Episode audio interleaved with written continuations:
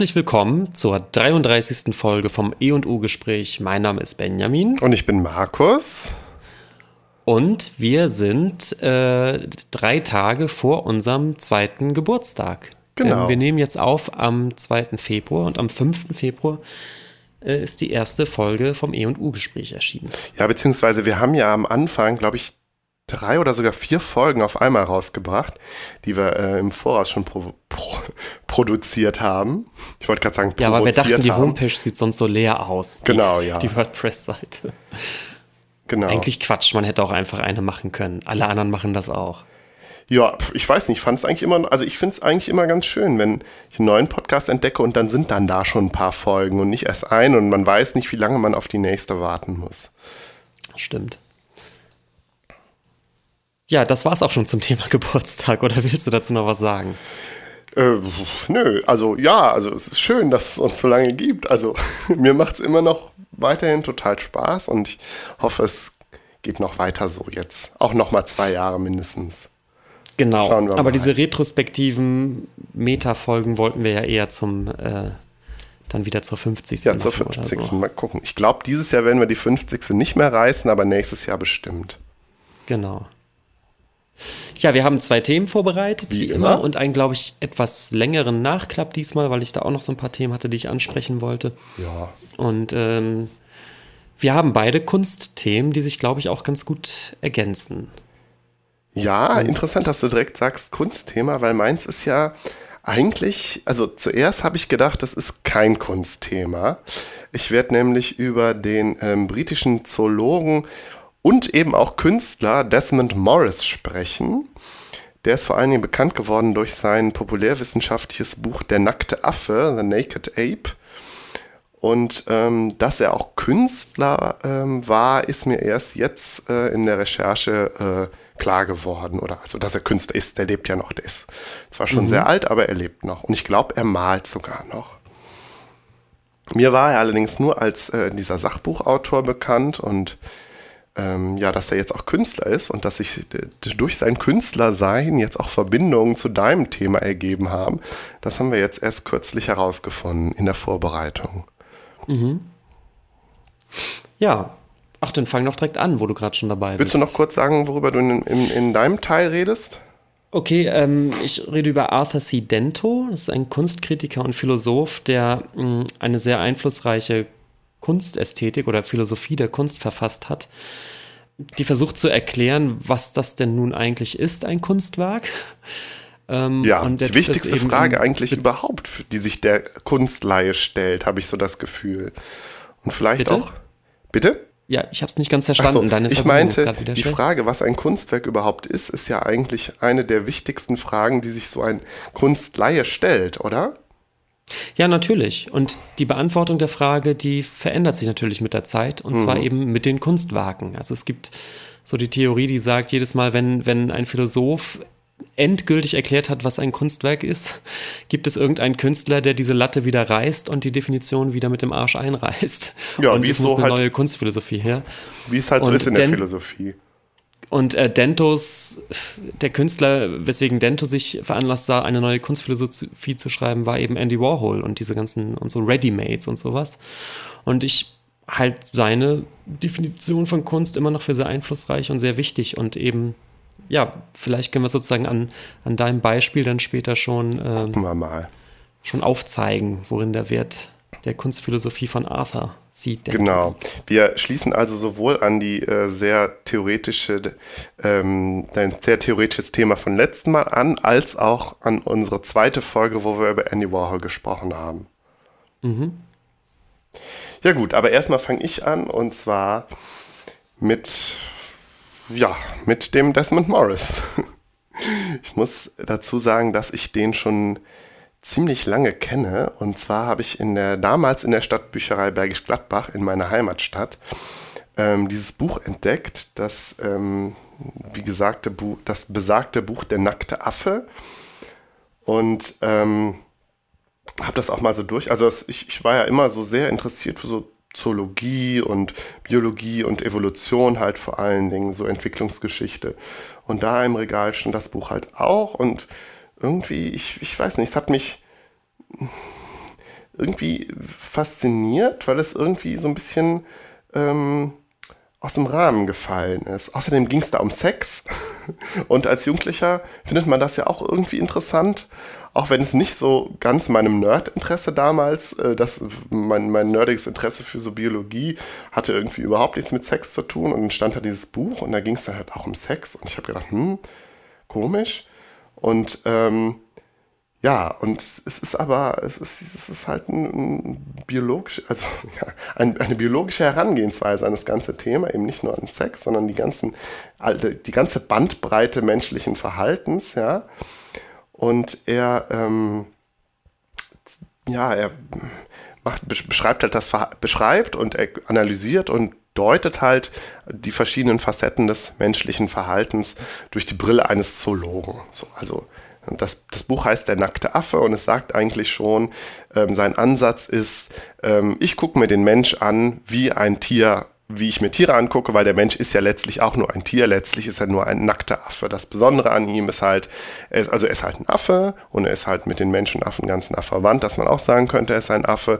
Und das auf, Augenfälligste an ihm ist halt, dass er keine Haare hat oder kein Fell hat. So. Mhm. Deswegen auch dieser etwas reißerische und auch so ein bisschen ja, also ich meine, nackt und Affe sind ja nun auch irgendwie, zumindest könnte man sich so, so denken, in so gewissen Zeiten auch so Reizwörter irgendwie. Mhm. Und dann das in Bezug auf den Menschen, hm, ja, gut.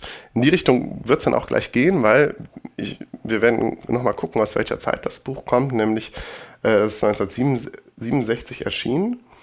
Und ähm, ja, da, darüber werden wir dann gleich diskutieren. Aber ich habe gedacht, ich werde erstmal so ein bisschen über Desmond Morris andere große Leidenschaft reden, nämlich äh, die Kunst. Also er ist, er ist Brite, ja, ist äh, 1928 geboren, ist also jetzt schon fast 90 und ich glaube, er ist immer noch relativ rege und so. Ähm, gibt auch einige YouTube-Videos mit ihm, Interviews, die man sich mal angucken kann. Übrigens auch ein Interview mit Kate Bush, was ich ganz lustig fand, was ich mhm. auch nicht so mhm. ganz verstanden habe, warum er Kate Bush interviewt, aber er war wohl auch recht häufig im Fernsehen, auch als Moderator, so ein bisschen vielleicht wie so ein Harald Lesch oder so, so ein Wissenschaftler, der dann irgendwie beim Fernsehen gelandet ist. Ja, er hat halt ähm, Zoologie studiert und ähm, ja, auch so ein klassisches, ich glaube, er hat sich mit in seiner Doktorarbeit und in seinem ähm, ähm, Diplom irgendwie mit Stichlingen auseinandergesetzt, also ein waschechter Biologe zugleich, beziehungsweise aber schon, schon vor seinem Studium hat er sich auch mit Kunst auseinandergesetzt und ähm, ja, eigentlich Kunst und Malerei halt. Ich glaube, er hat ein bis, ich glaube, er hat ein paar Skulpturen auch gemacht und auch ein paar Filme gedreht, aber vor allen Dingen hat er gemalt. Und äh, das auch, das war, glaube ich, so sein zweites Standbein. Also so, er hat sich, glaube ich, auch als Maler betrachtet. Ähm, betracht, ich, ich, spreche immer über ihn in der Vergangenheit. Das ist ganz schön gemein. Nee, also er lebt natürlich auch noch. Ist aber, glaube ich, als Künstler nicht bekannt geworden. Also du, dir sagte der Name überhaupt nichts. Nö, aber das hat ja auch nicht immer was zu sagen. Aber nee, mir sagte der nichts. Nee, aber das heißt, er ist jetzt in der Kunstgeschichte nicht bekannt geworden, groß. Vor allen Dingen, er hat sich, äh, also den, der ähm, Stilrichtung, der er sich zugewendet hat, äh, ist der Surrealismus. Also er ist ein surrealistischer Maler. Und ähm, irgendwie sein erster großer Erfolg war 1950, also auch noch in jungen Jahren, wo er eine Ausstellung also zusammen, unter anderem zusammen mit Jean Miro äh, ähm, gemacht hat in London. Also er, Miro und glaube ich noch ein anderer Künstler haben zusammen eine äh, Gruppenausstellung gemacht. Mhm. Ähm, ja, wie gesagt, dann hat er auch Filme gedreht, die ich irgendwie nicht im, bei YouTube gefunden habe. Es gibt aber allerdings eine Seite, wo man seine ganzen Kunstwerke mal so ein bisschen ähm, aufgelistet sieht. Ähm, ja, seine Kunstwerke, ich, du hast ja die ja auch eben angeguckt. Also Surrealismus, ja, da denkt man natürlich an, an Dali vor allen Dingen, an Magritte und an Max Ernst. Und ich finde, seine Bilder haben ziemlich was von Dali, finde ich. Sie sind nicht ganz ja. so, also da, da tauchen, das sind alles irgendwie schon so tier, tierisch oder tierisch wirkende Formen mit so langen Gliedern. Man hat immer manchmal das Gefühl, man hat so mit so Tausendfüßlern zu tun oder so tropfenartige, manchmal so ein bisschen fallische, aber trotzdem abstrakte Wesen irgendwie. Also man, man, erkennt schon, also die Assoziation ist schon, man hat es irgendwie mit so Wesen zu tun, die durch so eine Landschaft wandeln. Mhm. Aber ich fand es jetzt nicht sonderlich originell. Und du Was sagst auch, dazu? die Landschaften erinnern eher an, den, an Yves Tanguy, ne? Die ja, genau. Yves, so spricht man den aus, oder? Yves Tanguy oder so? Ja. Das war auf jeden Fall auch ein Surrealist, der ja auch so ja, so horizontlose Landschaften gemalt hat, wo so, so steinartige, tropfenartige Dinge rumliegen, ne? Mhm, Kann man so genau. sagen. Sieht so ein bisschen immer aus wie so, so unter Wasser, weil es eben so Wüstenlandschaft ist. Genau, Wüstenlandschaft. Aber ja. äh, es ist nicht unter Wasser. Glaube ich. Wodurch Kongo, äh, Quatsch, Kongo, jetzt habe ich schon verraten, wodurch Morris aber, ähm, glaube ich, im Hinblick auf Kunst am bekanntesten geworden ist, und das fand ich so interessant, dass du mir das jetzt eben gerade auch bestätigt hast, ist, dass er sozusagen Experimente mit einem Schimpansen gemacht hat. Der Schimpanse hieß, wie ich es jetzt gerade verraten habe, Kongo. Der äh, hat von 1954 bis 1964 gelebt und ähm, war, glaube ich, aus dem Londoner Zoo, ich weiß es jetzt gar nicht mehr genau, ein kleiner Schimpanse. Und ähm, Morris hat den malen lassen. Er hat ihm, ähm, glaube Stifte gegeben und Papier und auch Pinsel und Farbe und hat Kongo malen lassen. Und Kongo hat gemalt. Und das war irgendwie, das hat die Leute interessiert. Er war damit auch im Fernsehen und irgendwie waren alle sehr, sehr angerührt von dem, was der da gemacht hat, der, der Schimpanse. Und er hat es auch wohl relativ mit einem gewissen Enthusiasmus gemalt und man erzählt, erzählt sich so Geschichten, dass er dann auch, wenn er, wenn man irgendwie, wenn, wenn er anscheinend noch nicht fertig war mit seinem Bild und man hat es ihm weggenommen, dass er dann irgendwie protestiert hat und so. Also ja, der, der malende Schimpanse und ähm, ja, die, die, zeitgenössische Beobachter haben dann die Kunst, die er, also die Kunst, ne, ob es jetzt Kunst ist oder nicht, da diskutieren wir gleich drüber. Aber direkt waren irgendwie so Vergleiche mit, ja, das ist ja wie Jackson Pollock. So. Also äh, Kongo hat halt vor allen Dingen so wilde Striche gemalt über das Bild, so fächerartig, so ein bisschen von unten nach oben und ähm, ja, abstrakte Bilder, wenn man so will. Mhm. Morris sagt, er hätte auch ähm, schon einen gewissen Sinn für Komposition irgendwie da erkannt, dass wenn er irgendwie eine Form auf die eine Hälfte des Bildes gemalt hat, also Morris, hätte Kongo eine Form auf die andere Hälfte des Bildes gemalt, sodass es irgendwie so ausgewogen oder symmetrisch wirkt. Mhm. Ähm, oder Kongo hätte sogar fast schon richtige Kreise gemalt. Ja, also das, die Bilder, die man sich im Internet angucken kann, da, da, man kann schon verstehen, dass da so gewisse Vergleiche mit abstrakten Künstlern einem so in den, in den Sinn kommen. Andererseits, ja, das ist halt die große Frage, ob es jetzt Kunst ist oder nicht. Tja. Und durch, die, durch, diese, durch, diese, durch diese Geschichte mit dem Kongo bin ich da, habe ich gedacht, ja, irgendwie das mit den, mit, mit den malenden Tieren, das, da, dem will ich jetzt noch mal ein bisschen näher äh, auf, auf die Schliche kommen und ähm, habe mal so ein bisschen geguckt, vor allem bei Wikipedia. Also Kongo war nicht der erste Affe, der gemalt hat. Es gab eine russische Psychologin, Nadja Kotz, die hat ähm, in den ähm, 1910er, 1920er Jahren schon mit Schimpansen, ähm, also hat Schimpansen malen lassen und das waren, glaube ich, die ersten malenden Schimpansen und hat die, die Kunst der Schimpansen, man muss das, äh, muss die Anführungszeichen jetzt mithören, wohl auch schon mit den Bildern von Kindern verglichen. Und es gibt tatsächlich auch eine englischsprachige Wikipedia-Seite zu Tierkunst, ja. Da ähm, werden auch Elefanten äh, malen, von, von malenden Elefanten, von malenden Delfinen und ähm, Beluga-Walen und verschiedenen anderen Tieren mal, ähm, ähm, malen ähm, Hunden und so äh, ist da die Rede. Und ähm, es gab auch einen zweiten, sehr, eine zwei sehr berühmte, äh, nein, ein zweiten sehr berühmten tierischen Künstler in den ähm, in jetzt ähm, in den ähm, 2000er, 2010er Jahren, ich weiß es jetzt gar nicht mehr genau wann, ich glaube 2005 muss das gewesen sein, da gab es nämlich in New York, in Brooklyn, den ähm, Jack Russell Terrier Tillamook Cheddar, genannt Tilly, der, dessen Besitzer irgendwann entdeckt hat, dass sein Hund gerne auf, auf so Blöcken rumkratzt mit seinen Pfoten und hat ihm dann halt auch irgendwie Farbe gegeben oder so. Und ähm, ja, und wurde dann zu so einer kleinen, vermutlich nicht ganz ernst gemeinten Sensation in der New Yorker Kunstszene. Und es gab schon direkt Vergleiche mit Willem de Koning und Cy Twombly, die mir beide nichts mhm. sagen. Also Cy Twombly habe ich zumindest schon mal gehört, aber ich vermute, das sind auch abstrakte Künstler. Ja. Beide. Ähm, ich habe mir noch, ich habe mir ein, ähm, ein, ein Zitat aufgeschrieben von dem Kunstkritiker Michael Mills, der ähm, über, diesen, über, diese, über den Hund Tilly und seine Kunst halt sagte, To qualify as a work of art, at least in these postmodern times, a thing must be created with intent, and animals are not capable of intent in the same way humans are. Mhm. Also der hat schon ganz klar gesagt, ja, was die, was die Tiere da machen, das ist ja gar, kann ja gar keine Kunst sein, so, weil sie es eben nicht mit Absicht machen. Ähm, wenn ja. wir jetzt nochmal zurückgehen. Das ist eigentlich schon relativ nah dran an dem an Arthur Dento.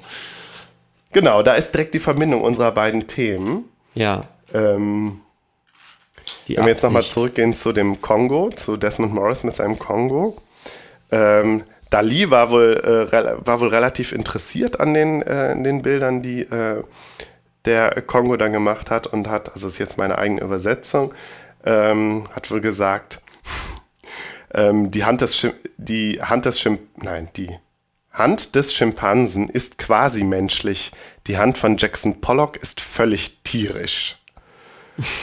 Also auch nochmal ein, Vergleich mit Jackson Pollock, der taucht da immer wieder auf. Vielleicht ähm, erklären wir nochmal ganz kurz was zu Jackson Pollock. Der ist ja auch öfters schon aufgetaucht in unseren Folgen. Mhm. Magst du kurz was über den sagen? Der war ja so ja, der Pollock, wichtigste abstrakte Expressionist, oder? Genau, ist ähm, ist einer der, der großen abstrakten Expressionisten. Ähm, wann haben wir denn darüber gesprochen? Ich glaube, als wir über Gurski gesprochen haben, weil. weil ja, und auch als wir über Andy Warhol gesprochen haben in der zweiten Folge. Ah ja. Äh, ja, Pollock ist amerikanischer Maler, ist, glaube ich, bekannt geworden in den 40er und 50er Jahren für eine, eben eine völlig abstrakte Art von Kunst. Also da ist nichts Gegenständliches mehr dann zu sehen in seinen späteren Bildern. Und er hat eben dieses, Action Painting ähm, äh, geprägt, was eben bedeutet, dass er gar nicht mehr unbedingt mit einem Pinsel auf eine Leinwand malt, sondern eben sehr große Leinwände auf dem Boden liegt und dann äh, die Farbe da zum Teil drauf, ähm, drauf kleckert oder, oder so schüttet oder, äh, mhm. oder spritzt.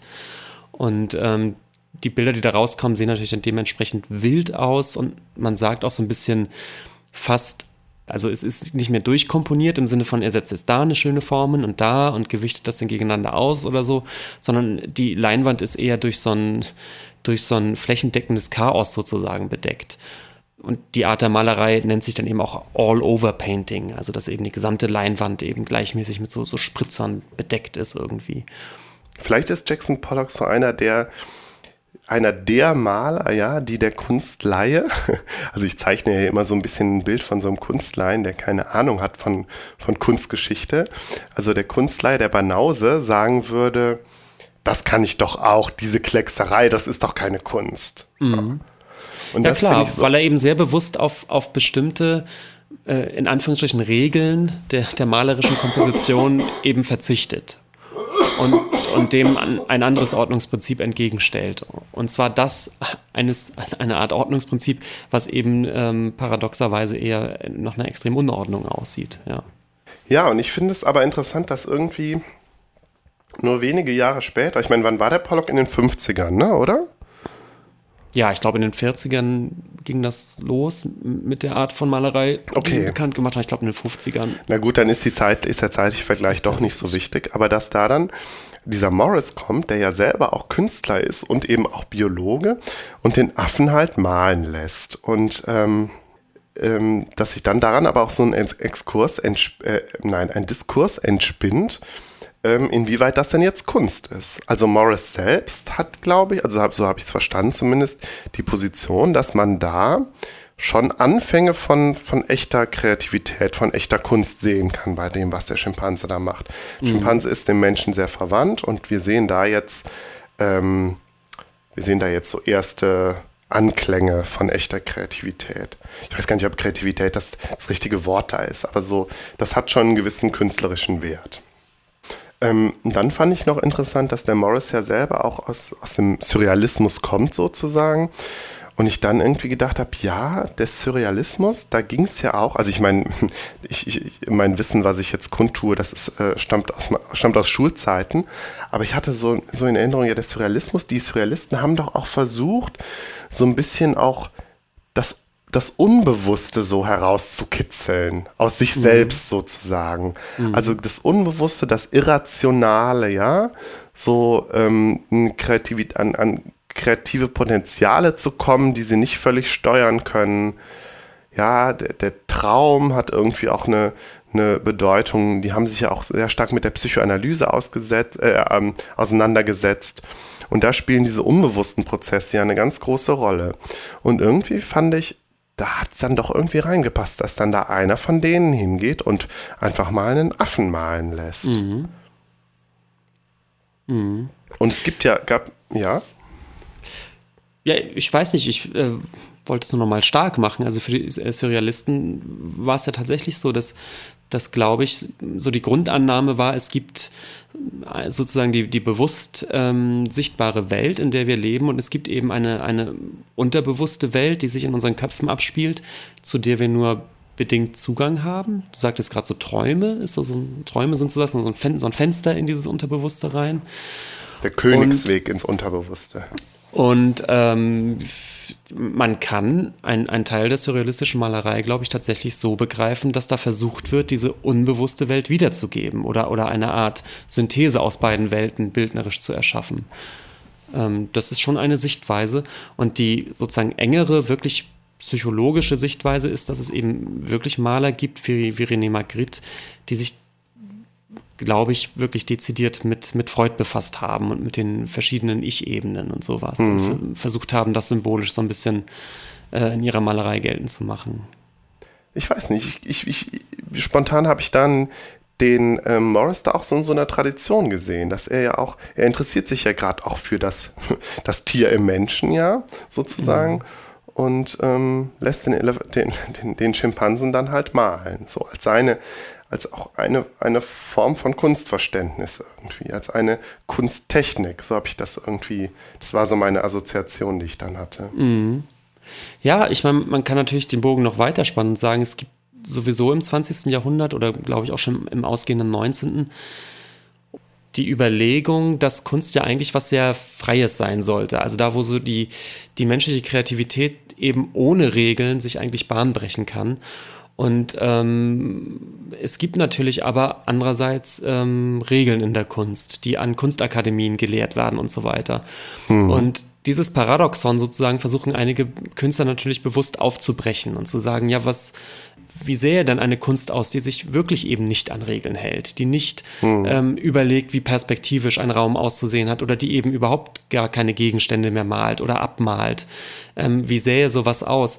Und solche Gedankenspielereien führen dann natürlich dazu, dass zum Beispiel die Expressionisten sich für die Kunst von Kindern plötzlich interessiert haben. Wie malen ja, zum Beispiel genau. Kinder? Ähm, wie malen, Oder die außereuropäischen Zivilisationen, ja, die sogenannten Wilden, Genau. Und es gibt eben auch diesen ganzen, äh, diese ganze Idee ähm, Kunst von Geisteskranken. Ja, es gibt die Sammlung mhm. Prinzhorn.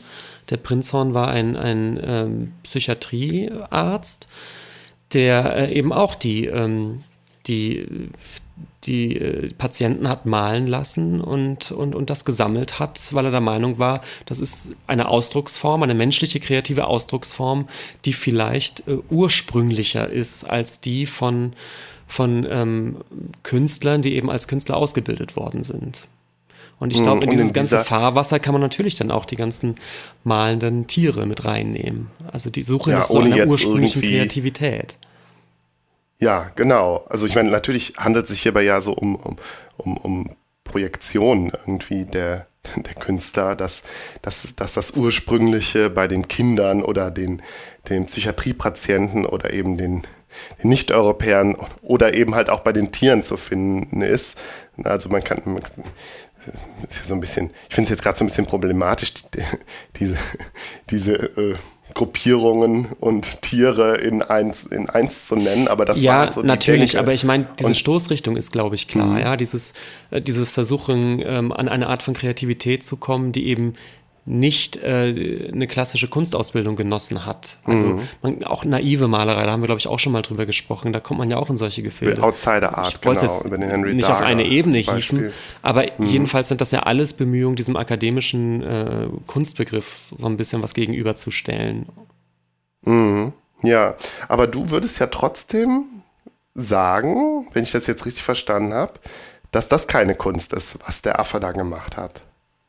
Also ich finde halt das Schlüsselwort wirklich dann die Intentionalität Ja. und, und eben auch ähm, sozusagen eine, eine inhaltliche Ebene, ja. Also bei, bei Pollock weiß ich, dass, dass die Art von Malerei, die vielleicht äußerlich tatsächlich gar nicht so unähnlich von einigen von diesen Affenbildern sind, dass die aber bei Pollock eben das Ergebnis, äh, das Ergebnis von, von künstlerischen Überlegungen ist. Also Pollock reagiert natürlich auf die Kunst, die vor ihm passiert ist.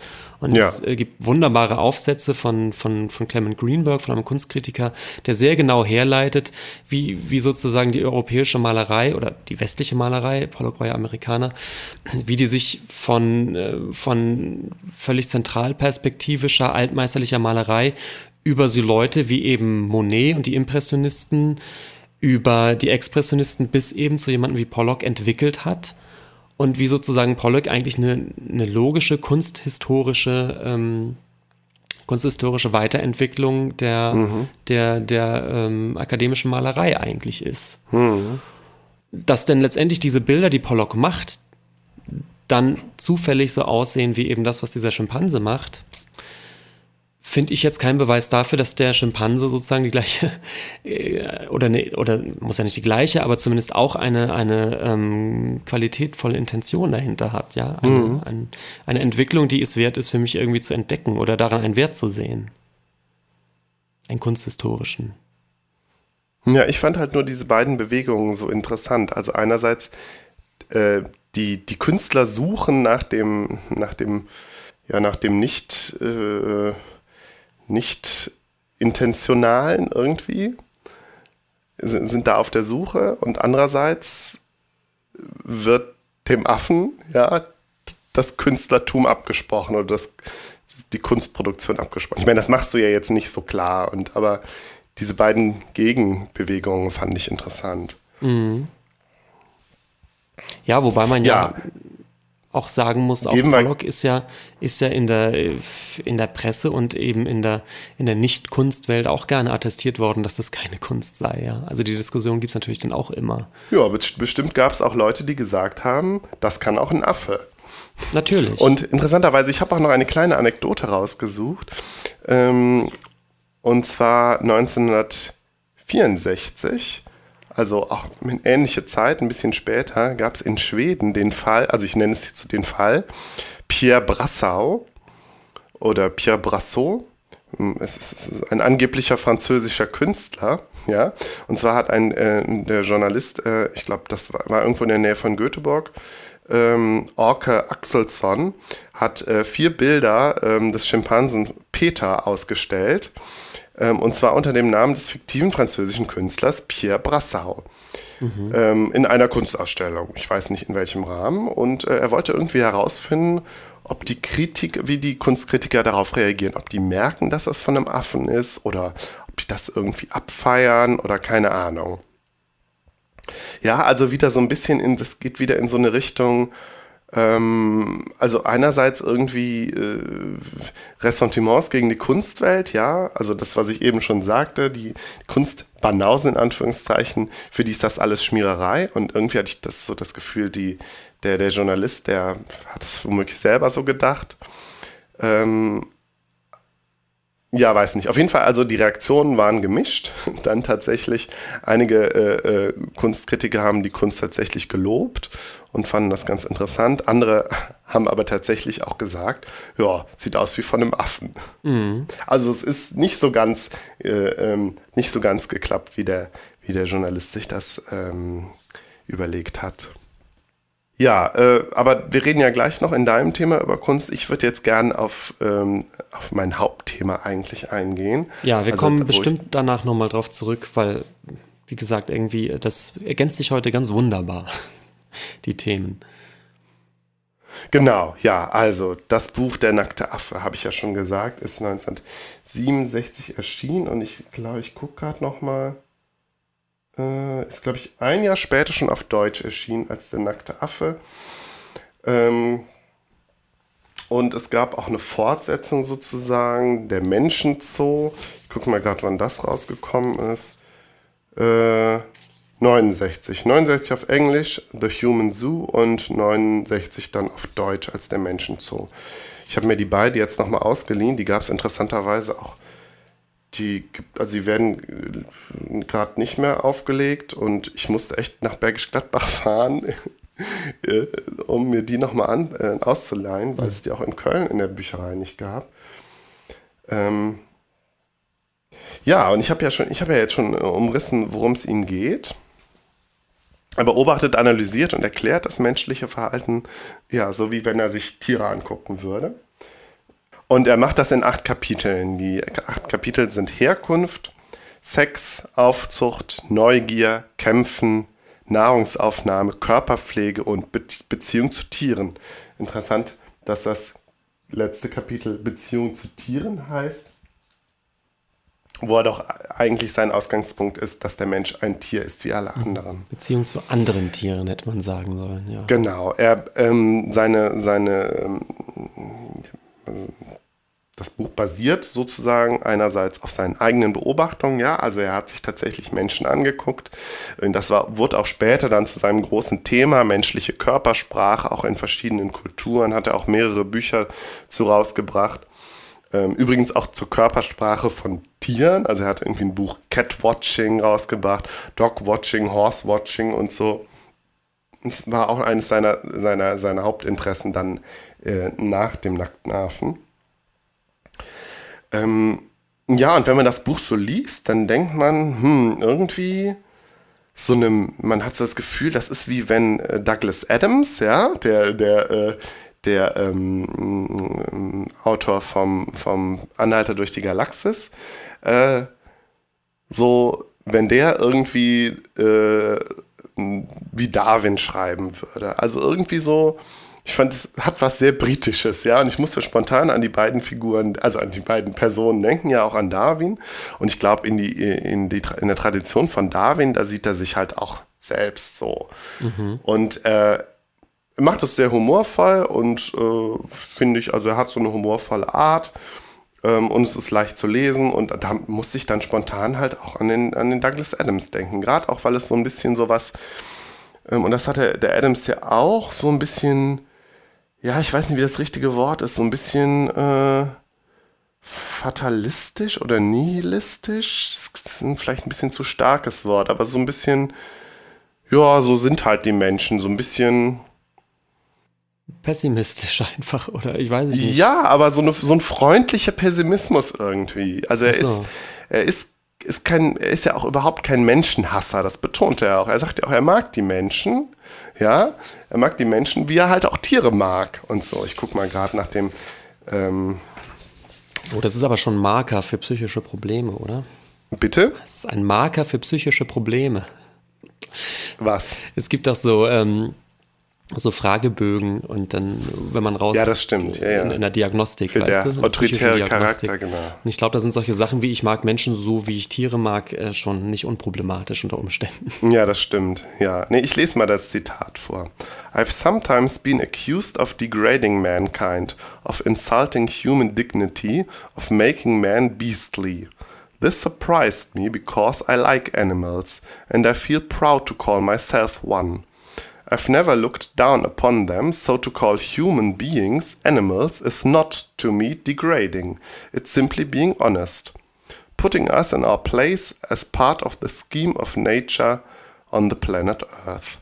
Also ich finde, das beschreibt eigentlich seine Haltung so ganz gut. Also er will, will die Menschen nicht irgendwie fertig machen oder herabwürdigen, sondern er hat so einen freundlichen, freundlich interessierten Blick auf den Mensch als Tier. Mhm. So, jetzt muss ich hier nochmal kurz blättern. Ja, was vielleicht so ein bisschen problematisch ist bei dem ganzen Buch und wo, wo direkt bei mir die inneren Alarmglocken auch dann schrill, schrillten, kann, könnte ich so sagen. Ähm, ich habe das Buch damals, als ich das äh, in der Bücherei entdeckt habe, auch nur so durchgeblättert äh, und gedacht, hm, was schreibt er denn da über Sex? Ah, das ist ja interessant. mit meinem äh, mein, mein pubertäres Ich. Ich fand das ganz interessant. Und jetzt habe ich es aber tatsächlich eher so gelesen, hm, okay, der versucht also der versucht also ähm, das menschliche Verhalten als, also aus, aus der Biologie heraus zu erklären. Ja, aus dem, was, was den Menschen sozusagen angeboren ist, was die Gene bestimmen und so. Und da muss ich sagen, habe ich im, im Laufe der Zeit und auch, weiß ich nicht, im Laufe des Studiums schon so eine bestimmte Skepsis einfach entwickelt. Weil ja, das geht ja dann so in Richtung Soziobiologie und das ist ja, das ist ja so als Geisteswissenschaftler oder Sozialwissenschaftler neigt man da ja so ein bisschen dazu, die Nase zu rümpfen.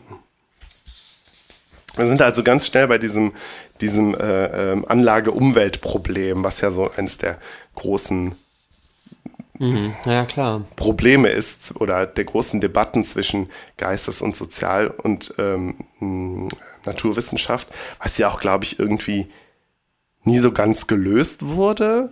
Was ja auch moralisch glaub, ein großes Dilemma ist. Das ist ja eine totale Sackgasse, ne? Weil du dann ja immer sagen kannst, na gut, so, man, man käme da nicht drüber weg über bestimmte äh, Verhaltensweisen und so weiter. Genau, ja, genau in die Richtung geht's. Also, ähm, also erstmal glaube ich, diese Debatte ist heutzutage gar nicht, die wird gar nicht mehr in der, in der, ähm, in Anführungszeichen ernstzunehmenden Wissenschaft gar nicht mehr so stark äh, geführt. Es gibt aber, glaube ich, immer noch mal so, gerade in, so, in der populären Wissenschaft, immer mal so Figuren, die sich da noch mal so hervortun.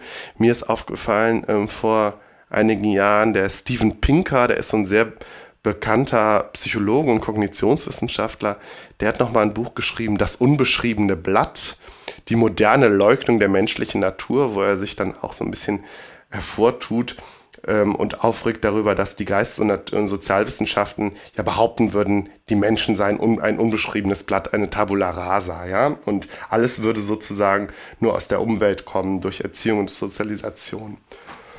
Und äh, weiß nicht, man könnte jetzt so konstruieren, auf der anderen Seite steht dann so eine Judith Butler, Judith Butler, die ja ähm, angeblich behauptet hat, dass es überhaupt keine menschliche Natur gibt. Also so sagt sie das nicht, aber ich glaube, so ist sie ganz oft verstanden worden. Alles ist nur der Diskurs, mhm. ja, alles mhm. ist nur irgendwie äh, die Sprache, die die Menschen halt, die Wahrnehmung der Menschen und die Körper der Menschen und alles halt formt und jenseits dessen gibt es keine Natur. Ähm, was, also was Butler genau meinte, weiß ich gar nicht so genau, äh, aber ich glaube, sie ist da oft ein bisschen missverstanden worden und auch zu sehr in diese Ecke, wie ich es jetzt gerade beschrieben habe. Mhm. Ja, und ähm, ich meine, ich glaube, der Konsens ist letztlich, dass, also abgesehen von diesen beiden Polen, die ich jetzt mal so gezeichnet habe, sind sich, glaube ich, die meisten eigentlich ein, die meisten Forscher eigentlich einig, dass es sowohl irgendwie anlagenbedingt als auch umweltbedingt ist und dass wir aber vieles darüber noch gar nicht wissen. Also dass es bestimmte menschliche Eigenschaften gibt, die mehr Anlage als umweltbedingt oder umgekehrt sind, dass es aber immer mehr die individuellen, also dass man, dass es total schwierig ist, in Menschen das bestimmte Gruppenmerkmale festzustellen so, ähm, ne, wir sind dann natürlich auch ganz schnell in diesem Gebiet der Rassenkunde und mhm. so, wo da irgendwie aber, glaube ich, wirklich inzwischen völlig feststeht, dass es diese Rassenunterschiede äh, nicht gibt, so, also biolog biologisch oder zumindest, ich meine, natürlich kann man jetzt über Hautfarben reden, aber das sind halt irgendwie keine, keine, ähm, keine ähm, biologisch relevanten Merkmale oder so. So, und dann wird natürlich immer über Geschlechter diskutiert. Ja, hm, können, sind jetzt irgendwie, können jetzt Männer haben wirklich ein besseres räumliches Vorstellungsvermögen als Frauen und Frauen können dafür andere Sachen gut und so. Also da gibt es dann, also es wird dann populärwissenschaftlich dann auch immer gerne aufgegriffen, ja. dass ja jetzt mal wieder neue Unterschiede, Frauen können wirklich nicht einparken und äh, Männer können wirklich nicht zuhören und das ist so. Und daran sieht man natürlich auch, wie schnell sowas dann auch aufgegriffen wird. Mhm. Also wenn es irgendwie an, an Alltagsverständnis andockt, werden diese werden diese Erkenntnisse oder vermeintlichen Erkenntnisse dann auch gerne kolportiert und weitergetragen. Und ah, ich habe doch gelesen, da steht doch, äh, es ist jetzt wissenschaftlich bewiesen, dass Frauen nicht einparken können ja. oder Männer nicht zuhören können und so. Also das ist so dieser, dieser problematische Raum, in dem man sich dann bewegt. Und natürlich kommt, äh, ja, wenn wir dann wieder beim Rassismus sind, äh, kommt dann so ein Sarrazin und beruft sich dann darauf, dass Intelligenz natürlich vererbt wird und dass, äh, keine Ahnung, die Zuwanderer, ja, die, weiß ich nicht, aus der Türkei kommen oder wo sonst war, angeborene niedrige Intelligenz haben. Ich weiß nicht genau, was er, ob er das so sagt, aber das ist auf jeden Fall das Fahrwasser, in dem man sich dann schnell bewegt, mhm. wenn man eben von angeborenen Unterschieden spricht.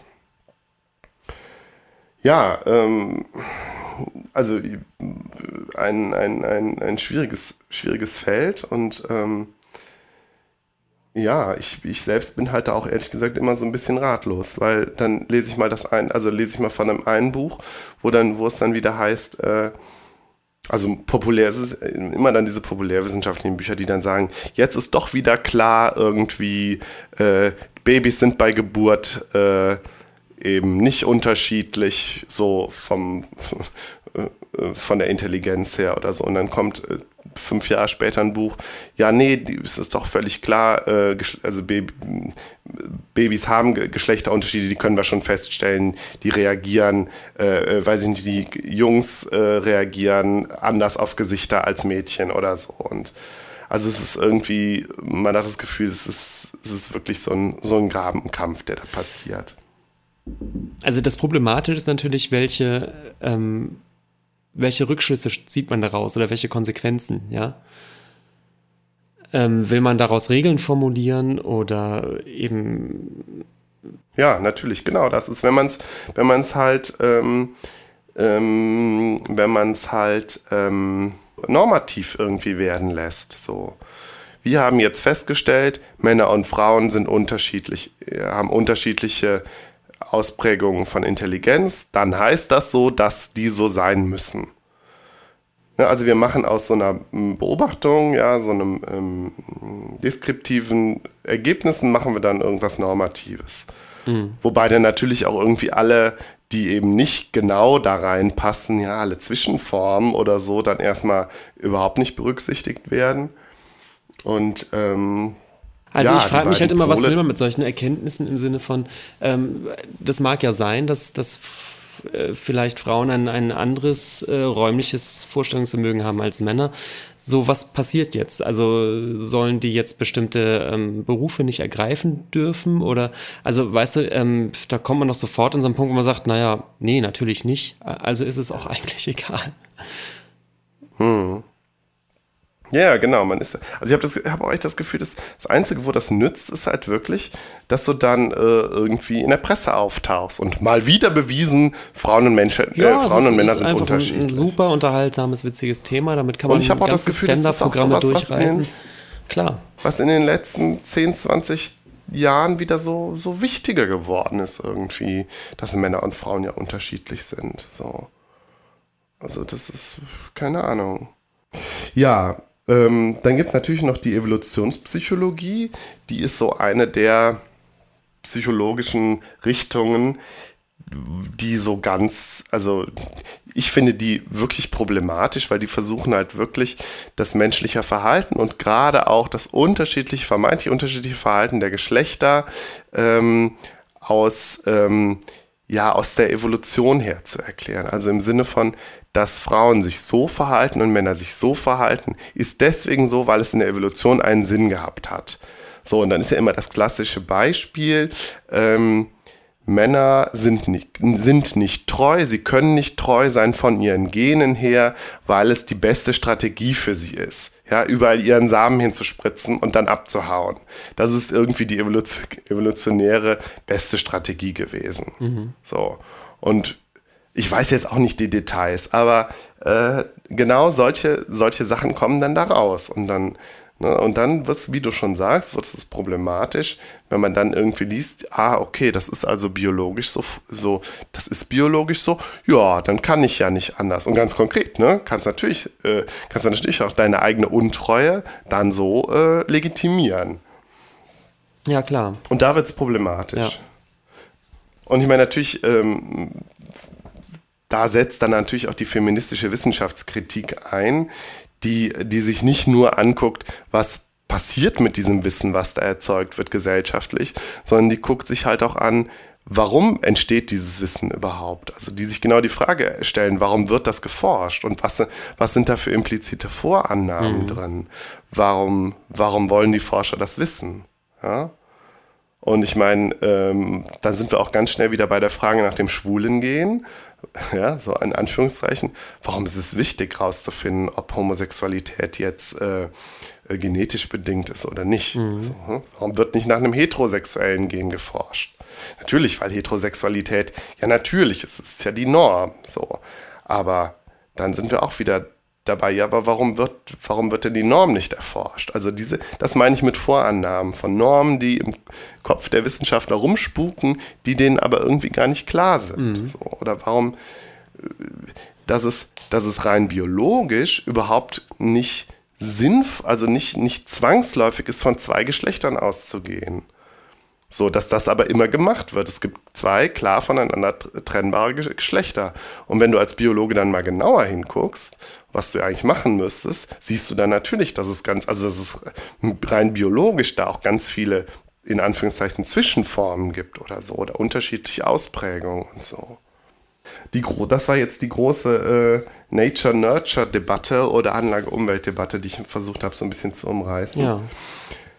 Ähm, und, den, und ich habe gedacht, jetzt lese ich das Buch von Douglas Adams und ich werde mich aufregen, weil ich gedacht habe, oh, das ist wieder so einer. So wieder einer von denen, von den Evolutionspsychologen, die genau sowas sagen. Da, jetzt hast du Douglas Adams Aber, gesagt? Habe ich Douglas. Jetzt hast du wirklich Douglas das, das Adams stimmt. gesagt. Ich meinte Desmond Morris. Ja, interessant, dass ich die beiden so zusammengewürfelt habe. Ja, der Desmond Morris, genau. Der Douglas Adams hat übrigens auch ein Buch geschrieben über. Äh, über, also über die letzten ihrer Art, also auch über Tiere. Vielleicht war das auch so ein bisschen mein Link im Kopf. Mhm. Naja. Äh, ja, also ich habe gedacht, Desmond Morris, äh, der, der, den muss ich da auch reinpacken. Und dann lese ich das Buch und es ist teilweise durchaus problematisch, gerade weil er auch so, so von primitiven Kulturen spricht und so.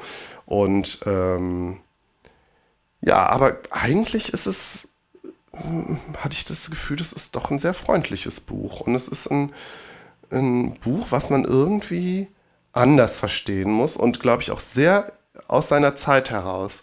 Weil es ist in den 60ern erschienen, kurz vor 68, ja, also in der Zeit der sexuellen Revolution. Und ich glaube, man muss es als ein Buch verstehen, was vor allen Dingen gelesen wurde als ähm, ein Gegenentwurf oder ein Einspruch gegen die, ja, repressive christliche Sexualmoral. Ich glaube, Morris wurde damals so gelesen, oder vielleicht hat das auch selber ein Stück weit so gemeint, ähm, zu zeigen, ja, ich zeige euch das natürliche Sex, das natürliche, nicht nur Sexualverhalten, das natürliche Verhalten der Menschen und ähm, zeige euch, dass es natürlich ist.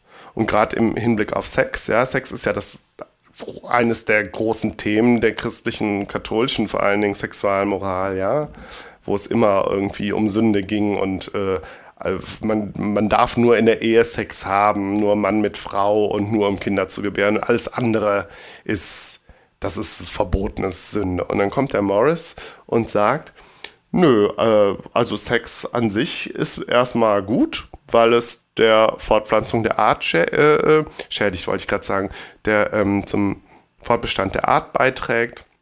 Es ist also ganz wichtig, dass äh, Menschen Sex haben und auch, dass sie viel Sex haben, ist gut. Da, da geht er drauf, äh, drauf äh, ein. Ja, viel Sex zu haben als Paar, das äh, stärkt die Paarbindung und ähm, ist deswegen wichtig und deswegen ist das von der Biologie auch so angelegt.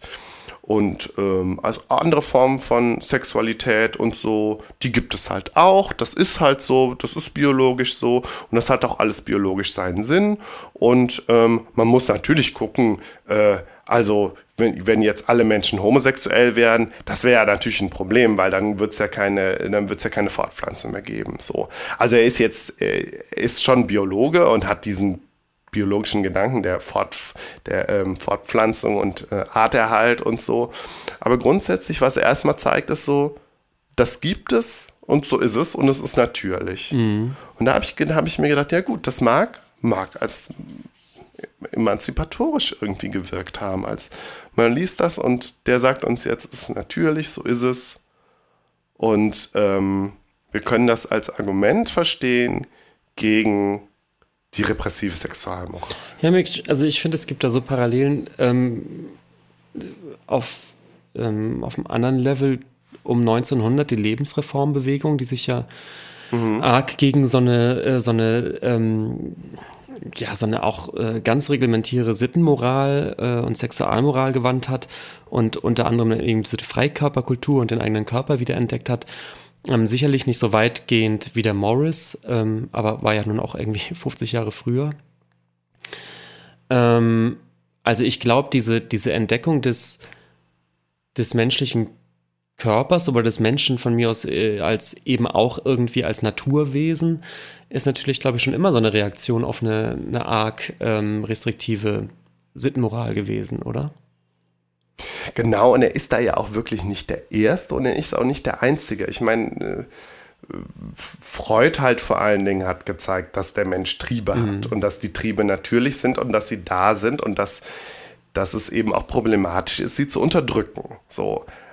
Und ähm, also von daher ist das jetzt nichts, nichts Neues und nichts Besonderes. Es ist vielleicht nochmal so ein bisschen ähm, ein moderner Anstrich, mit dem der Morris da kommt, als moderner Forscher so.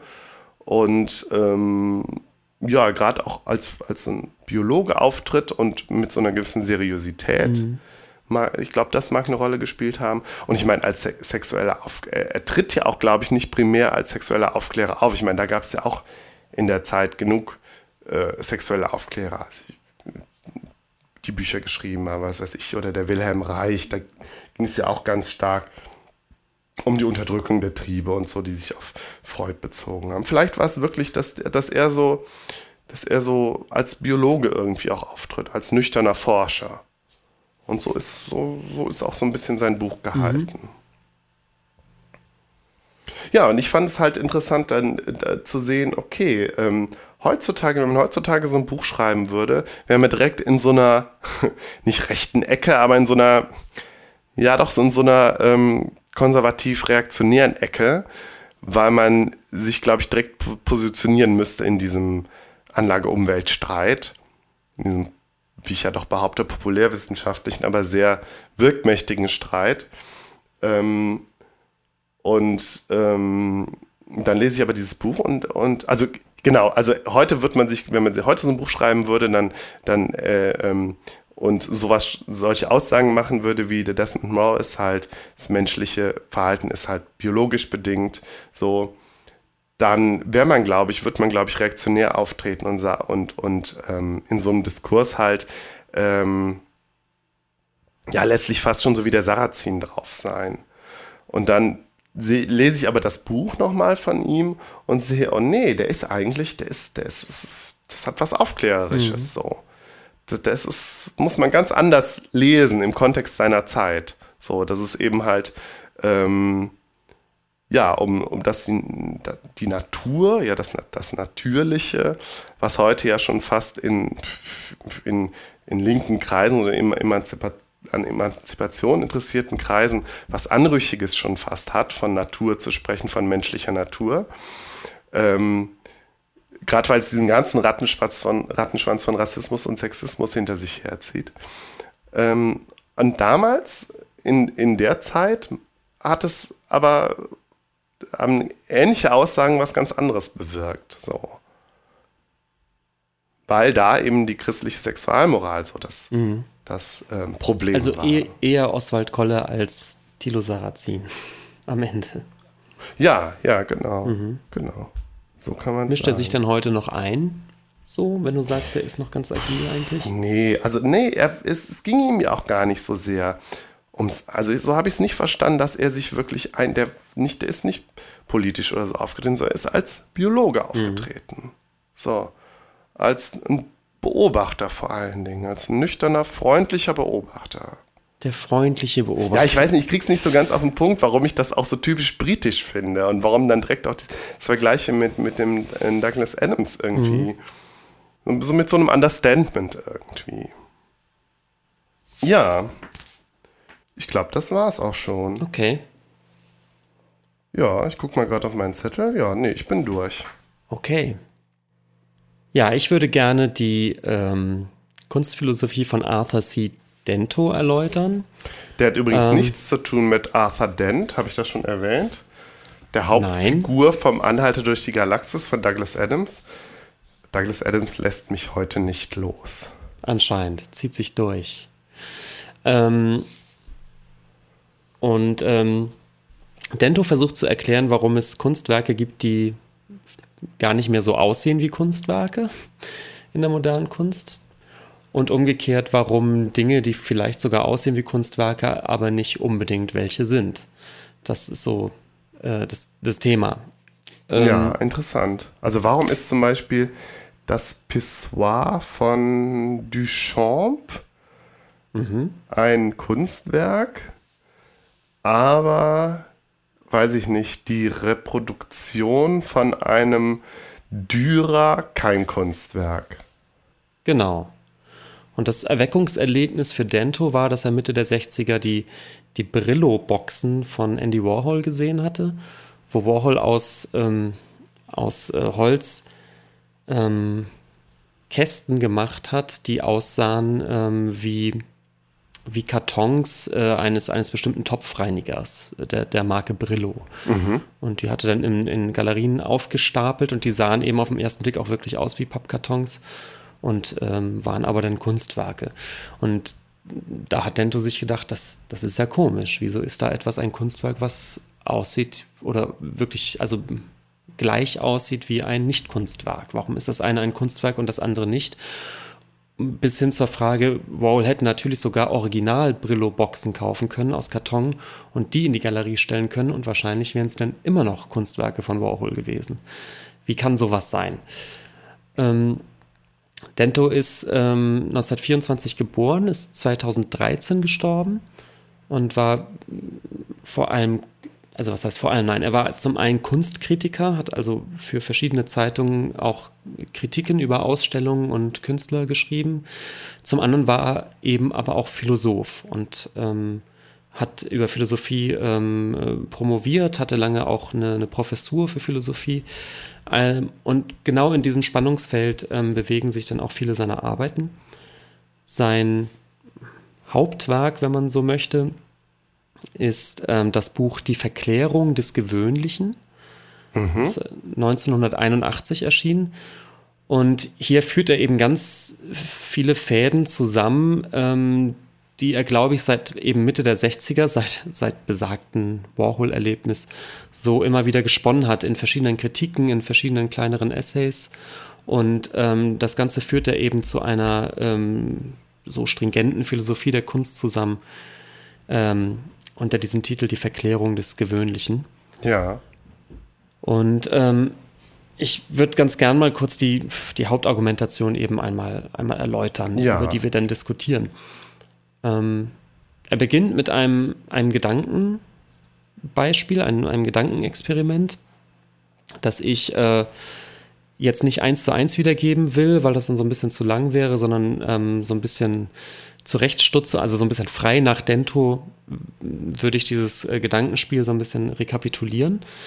Ähm, er geht davon aus, ähm, es gibt, äh, er macht, er, er ist Kurator und er macht eine Ausstellung. Und in dieser Ausstellung gibt es vier Gemälde zu sehen. Das erste nennt sich Die Israeliten durchquerten das Rote Meer. Und ähm, das Bild zeigt aber eigentlich nur ein rotes, gleichseitiges Viereck. Mhm. Ein rotes Quadrat. Und die Idee des Künstlers ist aber, dass er sagt, ja, es ist natürlich ein abstraktes Gemälde, aber es zeigt eben im Prinzip einen Zustand, in dem die Israeliten schon vorbeigezogen sind und die Ägypter sind im Roten Meer ertrunken. Und natürlich ist es jetzt eben keine bildhafte Darstellung, sondern ihnen geht es eher um die, um die, äh, die Stimmung dieser dramatischen Geschichte einzufangen, in, in mhm. dieser roten Farbe und ähm, die, die Tragik dieser ganzen Geschichte und die Tragweite dieser Geschichte.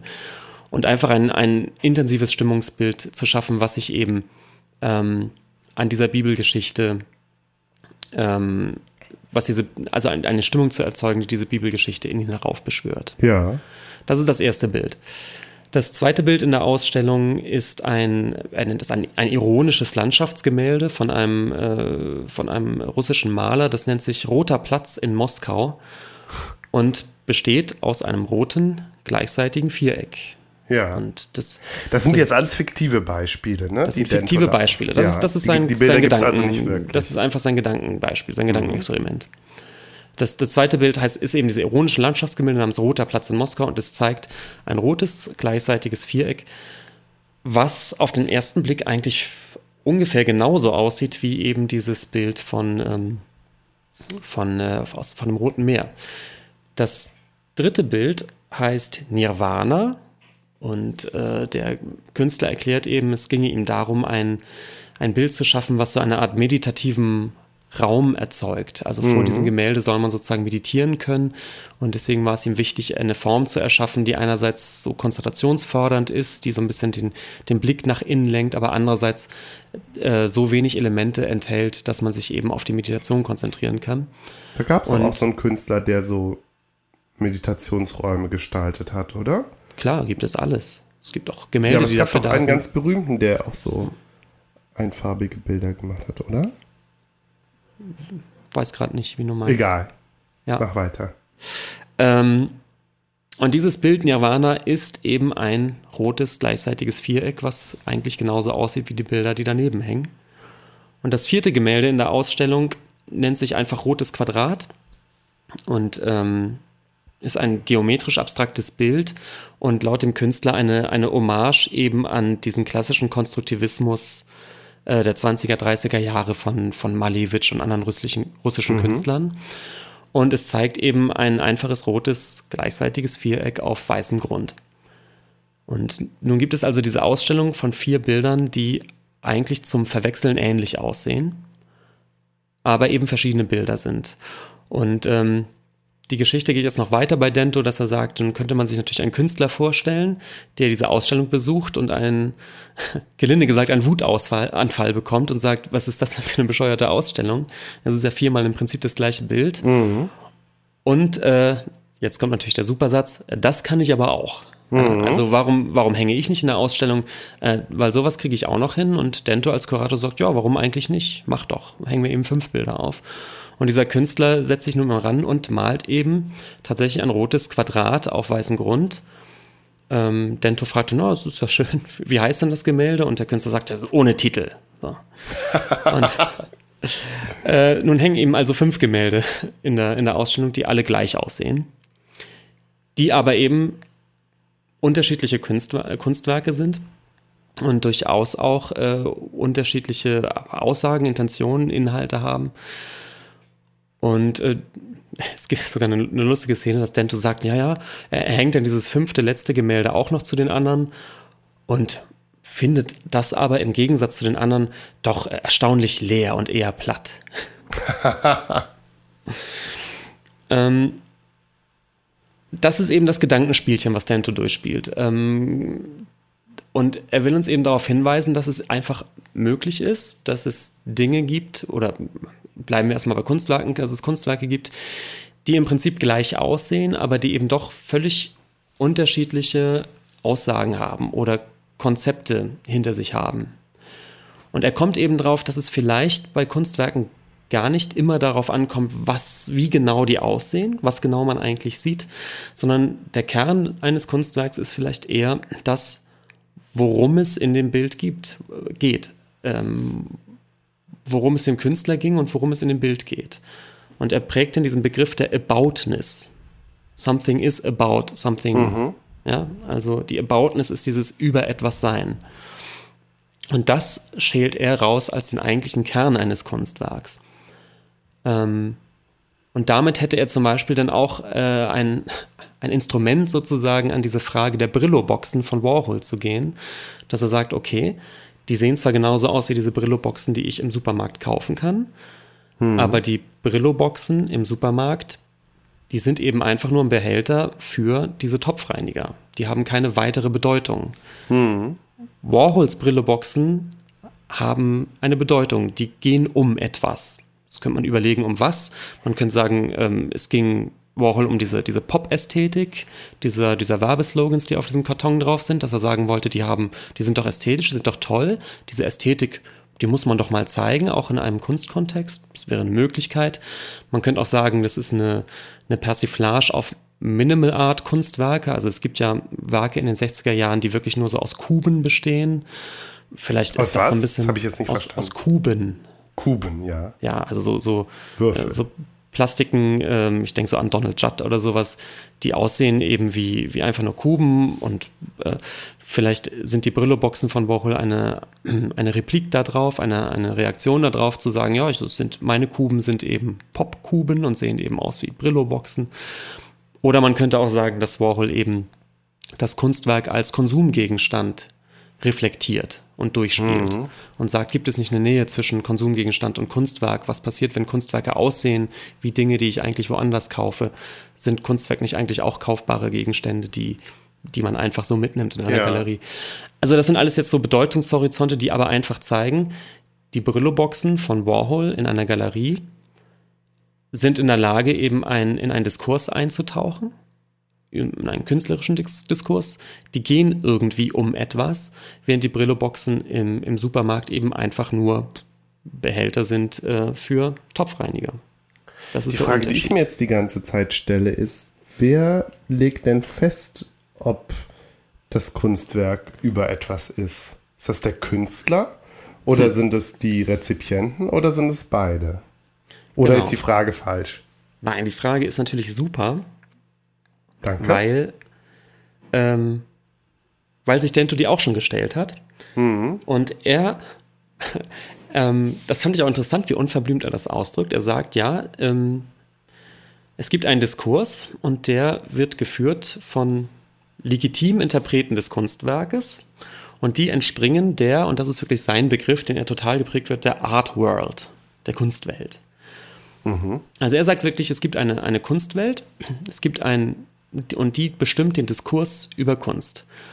Ja. Und der wird eben von Galeristen geführt, von, ähm, von Kunsthistorikern, ähm, vielleicht sogar auch von, von Käufern von Kunst, von Sammlern, ähm, von Kuratoren, die im Museum arbeiten und so weiter. Von Leuten, ähm, die sich in dieser Art World bewegen und von relevant sind. Ja? Also Diskurstheorie irgendwie. Ja. ja? Und er sagt, natürlich sind auch Künstler Teil dieses Diskurses. Allerdings, und das ist jetzt interessant, er sagt, man muss diese Relevanz dann eben aber auch haben. Also er sagt, man könnte natürlich jetzt sagen, es könnte sich ja jeder Hanswurst hinstellen und sagen, ich bin Künstler. Ja, ich, ja. ja, ich äh, mache ein, ich mache irgendwas, was weiß ich, ich kaufe vielleicht eben eine Brillo-Box und stelle sie in die Galerie und sage, ja, das ist jetzt Kunst. Das heißt, du musst als Künstler erst so groß sein, um Teil des Diskurses zu sein. Also du musst genau. eine relevante, eine für den Diskurs relevante Stimme haben, sozusagen. Das ist, wenn man Dento ernst nimmt, eigentlich die Konsequenz, weil er sagt, mhm. es genügt eben nicht, dass einer sagt, das ist jetzt ein Kunstwerk, das ist, weißt du, einer macht noch keinen Diskurs, mhm. sondern es muss zumindest in, äh, muss es so konsensfähig sein, dass dieses Ding, was da steht, tatsächlich in den Diskurs eintaucht, ähm, dass es eben mehrere in diesen Diskurs wirklich mit, mit reinnehmen, sozusagen. Mhm. Ähm, das ist natürlich jetzt irgendwie auch ein, auch ein Dilemma. Also ich, ich kann nicht einfach irgendwas machen und behaupten, das ist Kunst. Warhol zum Beispiel könnte das. Oder hat das gekonnt. Ja.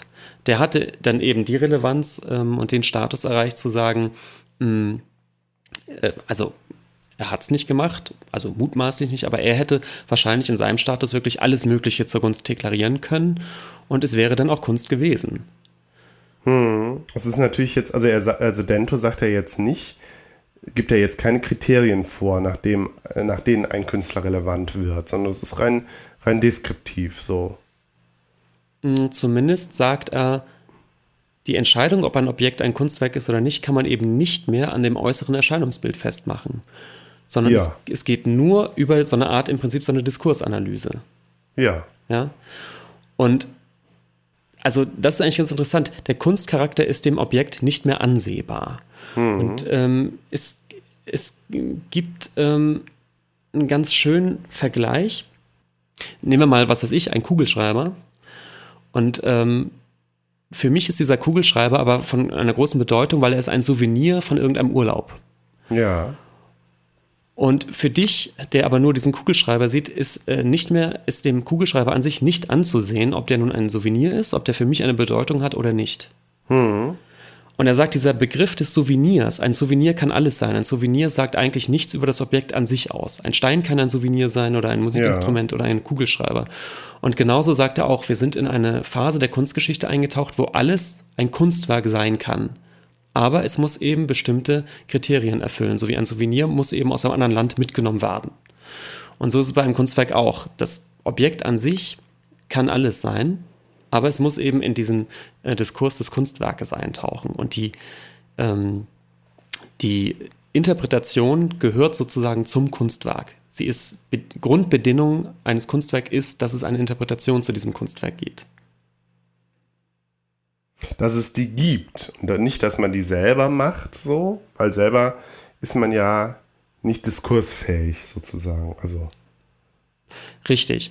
Man, als Laie zumindest. Klar, man kann natürlich jetzt sagen, wenn, wenn ein Kunstwerk erstmal den Status ja. eines Kunstwerkes hat, dann ist es natürlich auch völlig in Ordnung, mhm. dass, dass jeder seine Interpretation daran, daran reibt und, und, und äh, daran Funken schlägt, ja. Aber es muss diesen Status sozusagen erstmal erreichen.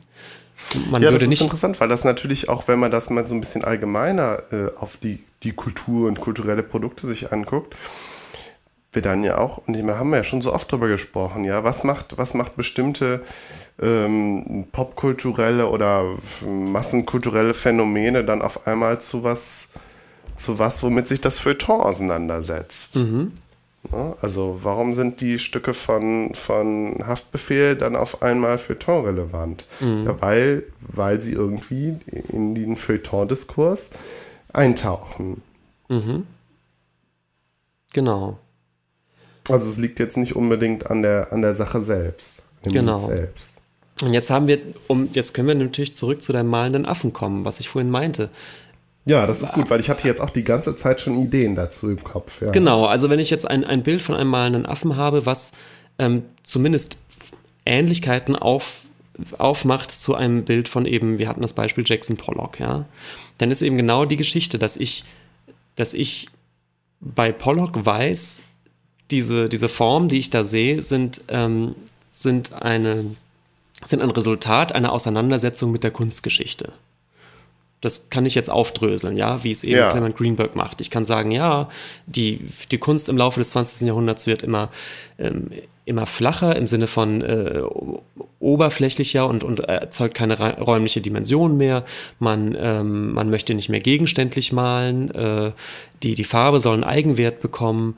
Äh, man möchte bestimmte Kompositionsprinzipien überwinden, bla bla bla. Ja, das ist alles, das sind alles künstlerische Überlegungen, die Jackson Pollock letztendlich dazu führen, diese Bilder zu machen. Hm. Und ich als Betrachter, der sich mit Kunst ein bisschen auskennt, erkennt genau das auch wieder und sieht, ah ja, tatsächlich, ähm, das ist, das ist ein, ein Beitrag zur Kunstgeschichte des 20. Jahrhunderts, weil sie eben auf bestimmte Dinge in der Kunst reagiert. Wenn ich jetzt aber dieses Bild des Affen sehe, was vielleicht gar nicht mal unähnlich aussieht, kann ich aber diese Aboutness, würde Dento sagen, darin nicht erkennen. Ich kann nicht mehr sagen, ah, das Bild ist interessant, weil es geht um was oder es reagiert auf was, sondern es ist eben im Anführungsstrichen nur ein, ein Zufallskonstrukt, äh, was, was ein Affe da so hingekleckst hat, was zufällig so aussieht wie ein Pollock. Aber es hat eben nicht die gleiche Erbautnis wie ein Pollock. Hm. Ja, man könnte jetzt aber doch, und das war jetzt mein Gedanke, tatsächlich einen Fall konstruieren, wo diese Bilder des Affen dann doch wieder zur Kunst werden. Und meine Idee war jetzt, wenn Desmond Morris sich jetzt hinstellen würde als Künstler und vielleicht als ein Künstler, der noch ein bisschen bekannter oder berühmter äh, wäre, als das tatsächlich ist, und sagen würde, so, das sind meine Kunstwerke, aber ich lasse die durch den Affen malen. Der Affe ist mein Werkzeug. Das ist oder das macht meine Kunst aus. Andere Künstler lassen ihre Gemälde druck, also malen gar nicht selbst, sondern drucken. Andere Künstler haben irgendwie viele Gehilfen, die ihre äh, Bilder für sie mhm. malen. Und ich habe halt den Affen, mhm. der ja. meine Bilder malt. Ich glaube, das wäre möglich. Weil Und in dem Moment würde in dem Moment. Dann wird es natürlich auch gar nicht mehr so, so sehr darum gehen, wie die Bilder aussehen, sondern es wird einfach nur darum gehen, um das Statement, das sind die Affen, das sind die Bilder, das sind Morris Bilder, die der Bilder, Morris Bilder, die der Affe gemalt hat. Mhm, genau. Es gibt, ähm, es gibt sogar ein, ach, es gibt mehrere Beispiele in der Kunstgeschichte, dass sowas ähnliches passiert ist. Es gibt von Martin Kippenberger, eine, äh, ist ein deutscher Maler, äh, eine Serie, der heißt Lieber Maler, male mir. Und ähm, für diese Serie ist er zu äh, Leuten gegangen, die normalerweise, also damals noch in den, in den 70ern war das wohl noch üblich, zu sogenannten Kinomalern. Das sind äh, Leute, die haben ähm, für Kinowerbung riesengroße ähm, Werbebanner gemalt. Und er ist halt zu diesen Werbemalern gegangen und hat gesagt, ich habe ich hab folgende Motive, die möchte ich gerne von euch einfach in groß gemalt haben. Mhm. Und ähm, diese Werbemaler an sich würde man, ähm, sind eben in diesem Kunstdiskurs sozusagen nicht drin, weil die machen eben Werbegrafik. Die würden normalerweise nicht in dem Kunstkontext diskutiert werden. Kippenbergers Auftragsarbeiten sozusagen sind aber in dem Kunstdiskurs. Er hat die als seine Bilder ausgegeben, genau in dem Konzept, was du gerade gesagt hast. Er hat gesagt, ja, das sind, das sind meine Bilder. Also ich habe die jetzt nicht eigenhändig gemalt, aber das sind die Motive, die ich mir ausgedacht habe. Ich habe die von Handwerkern ausführen lassen und das sind Kippenberger Gemälde. Hm. Und ähm, das kann man jetzt frech finden oder, oder als Gag empfinden, aber es ist in, immerhin ein Gag, den man jetzt ähm, kunsthistorisch oder kunstkritisch durchleuchten könnte. Was bedeutet mhm. das? Sind, was bedeutet das, wenn ein Maler nicht mehr selbst malt, sondern nur noch die Motive vorgibt äh, und so weiter? Und schon ist man eigentlich in einem Kunstdiskurs drin. Ja. Und in, in dem Moment, wo, wo Desmond gesagt hätte, ich bin Künstler Morris. und meine äh, Morris, Desmond Morris ähm, sage, meine Kunst besteht daraus, dass ich ähm, keine Ahnung, Ausstellungen mit Affenkunst mache und die dann als konzeptuelle Kunstwerke äh, deklariere, Mhm. Aber da müsste er dann auch selber als der Künstler auftreten und nicht sagen, nee, das ist die Kunst des Affen. Genau. Oder? Genau, wie Kippenberger gesagt hat, das sind Bilder von mhm. mir, die ich mhm. zwar nicht selbst gemalt habe, aber das sind Bilder von mir. Er hat nicht mhm. gesagt, mhm. ach, ich habe hier Bilder von XY, die würde ich gerne mal in eine Galerie hängen, so als Kurator. Mhm. Das hat er nicht gesagt. Er hat gesagt, meine neuen Kunstwerke, diese Serie besteht daraus, dass ich Motive, also das, das Gesamtkonzept ist das Kunstwerk. Mein Kunstwerk besteht mhm. daraus, dass ich mit einem Motiv zu einem fremden Maler gebe, zu einem Werbemaler, der mir dieses Motiv im Groß malt und dieses äh, Erzeugnis äh, wiederum bringe ich in eine Galerie als Kippenbergers. Mhm. Das Gesamtkonzept ist das Kunstwerk und die, und die ähm, wie soll man sagen, das ähm, materielle, der materielle Bestandteil dieses Kunstwerks ist diese Leinwand. Mhm. Ja, also irgendwie löst sich so ein bisschen der Gedanke des Kunstwerks, das, was das Kunstwerk ist, löst sich so ein bisschen von dem reinen Objektcharakter, was ich angucken kann, sondern das Konzept ja. gehört dazu. Versteht man das? Ja, aber das erstmal zu verstehen, ne, das Konzept und den Kontext, den Diskurs zu verstehen, macht natürlich Kunst insgesamt auch schwieriger zu verstehen. Total. Das ist eine der Krux der modernen, also deswegen ist moderne ja. Kunst nicht so ganz einfach. Klar. Ja, also ich meine, ich meine, letztlich ist, wird Kunst dann genauso schwierig zu verstehen wie Philosophie. Richtig. Und, ich. Oder wie ähm, normal. Ich meine, ist ja kein Wunder, dass der, der Dento ist ja sogar Philosoph. Also. Richtig, und der Dento, ähm, mhm. der rückt auch tatsächlich die, die Kunst in die Nähe der Philosophie, weil er sagt, mhm. das Konzept, das Denken ist eben, ähm, ist eben Teil des Kunstwerkes und lässt sich gar nicht mehr entkoppeln. Mhm. Ähm, mhm. Und Umgekehrt hat man jetzt so ein bisschen auch die, die Vorstellung davon, warum Kunst, Kunst eben von diesem Handwerk so abgekoppelt wird. Also warum es Künstler gibt, die eventuell tatsächlich auch gar nicht mehr malen können und auch gar nicht mehr malen ja. können müssen, sondern die wirklich einfach Objektkunst machen, die vom rein handwerklichen her gar nicht so besonders anspruchsvoll ist. Ähm, ja, es ist total interessant. Ich glaube, wenn, du, wenn du Leuten, also den meinen vielbeschworenen Kunstbanausen, das so erklären würdest, dass das da wird, das wird schon, also es wird schon alles sehr einleuchten. Mhm. Ähm, ja, wir können das jetzt eben auch gerne kein, über diesen, die, über diesen. Die, das, glaube ich, das, das Banausen-Kunstverständnis glaube ich, ein, ja, ein, vielleicht ein vormodernes Verständnis von Kunst ist. Und dass es ein modernes Kunstverständnis halt wirklich anders ist als das, was man so, so, de so denkt, wenn man, bevor man sich mit Kunst auseinandersetzt. Genau. Also dieser, dieser wunderbare Satz, das kann ich auch, den, lässt, den kann man mit Dent natürlich toll widerlegen, weil man sagen muss, ja, nein, du, man muss genau unterscheiden, was, was kannst du. Du bist handwerklich in der Lage, dieses Kunstwerk im Prinzip zu duplizieren aber du wärst nicht in der Lage gewesen, das Konzept, was, was hinter diesem Objekt steht, selbst zu erfinden. Und hm. das ist aber eigentlich das, der Kern des Kunstwerkes. Hm. Diese, diese materielle Hülle des Kunstwerkes, was ich gerade meinte, dass du, der, der, materielle Outcome, der, das, der die Idee des Kunstwerks trägst, die magst du kopieren können. Aber du hättest die Idee nicht selbst gehabt. Ähm, hm. Jetzt. Ja, und das bedeutet das denn aber eigentlich auch, dass Künstler, wenn sie große Künstler sein wollen, den kompletten Diskurs wirklich kennen müssen? Also müssen Künstler sich bewusst positionieren in den Diskurs? Um als Künstler in die Art World aufgenommen zu werden, mm, gehe ich mal davon aus, dass seine Kunstwerke eine gewisse Aboutness haben müssen. So würde. Also um jetzt einfach mal mit Dentus Vokabular jetzt rumzuspielen. Ja, ja, ja, das ist klar. Aber muss, muss, muss der Künstler sich dessen völlig bewusst sein oder? Also muss sich ein also Künstler dessen bewusst sein, dass er Kunst macht? Ist das die Frage gerade?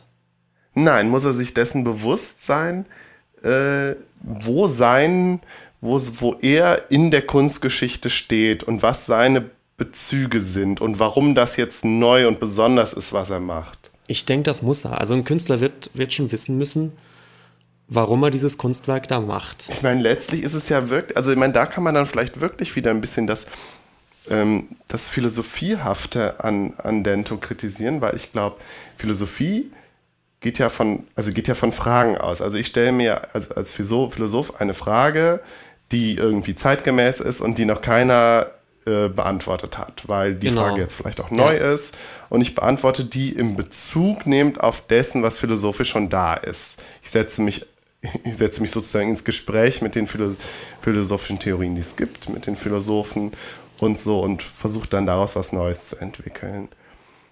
Die Frage ist natürlich, ob Künstler das so machen.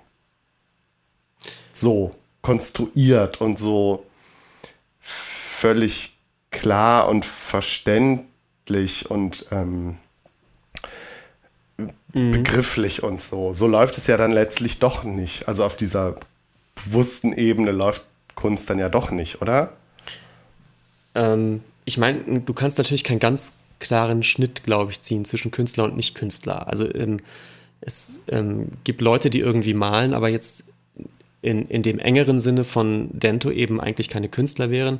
Und es gibt, gibt eben Künstler, die voll in diesem Diskurs drin sind, ähm, die eben Künstler sind in Dentos Sinne. Und ich glaube, die, ähm, wo, also diese, diese, es gibt bestimmt auch Künstler, die irgendwo dazwischen sind.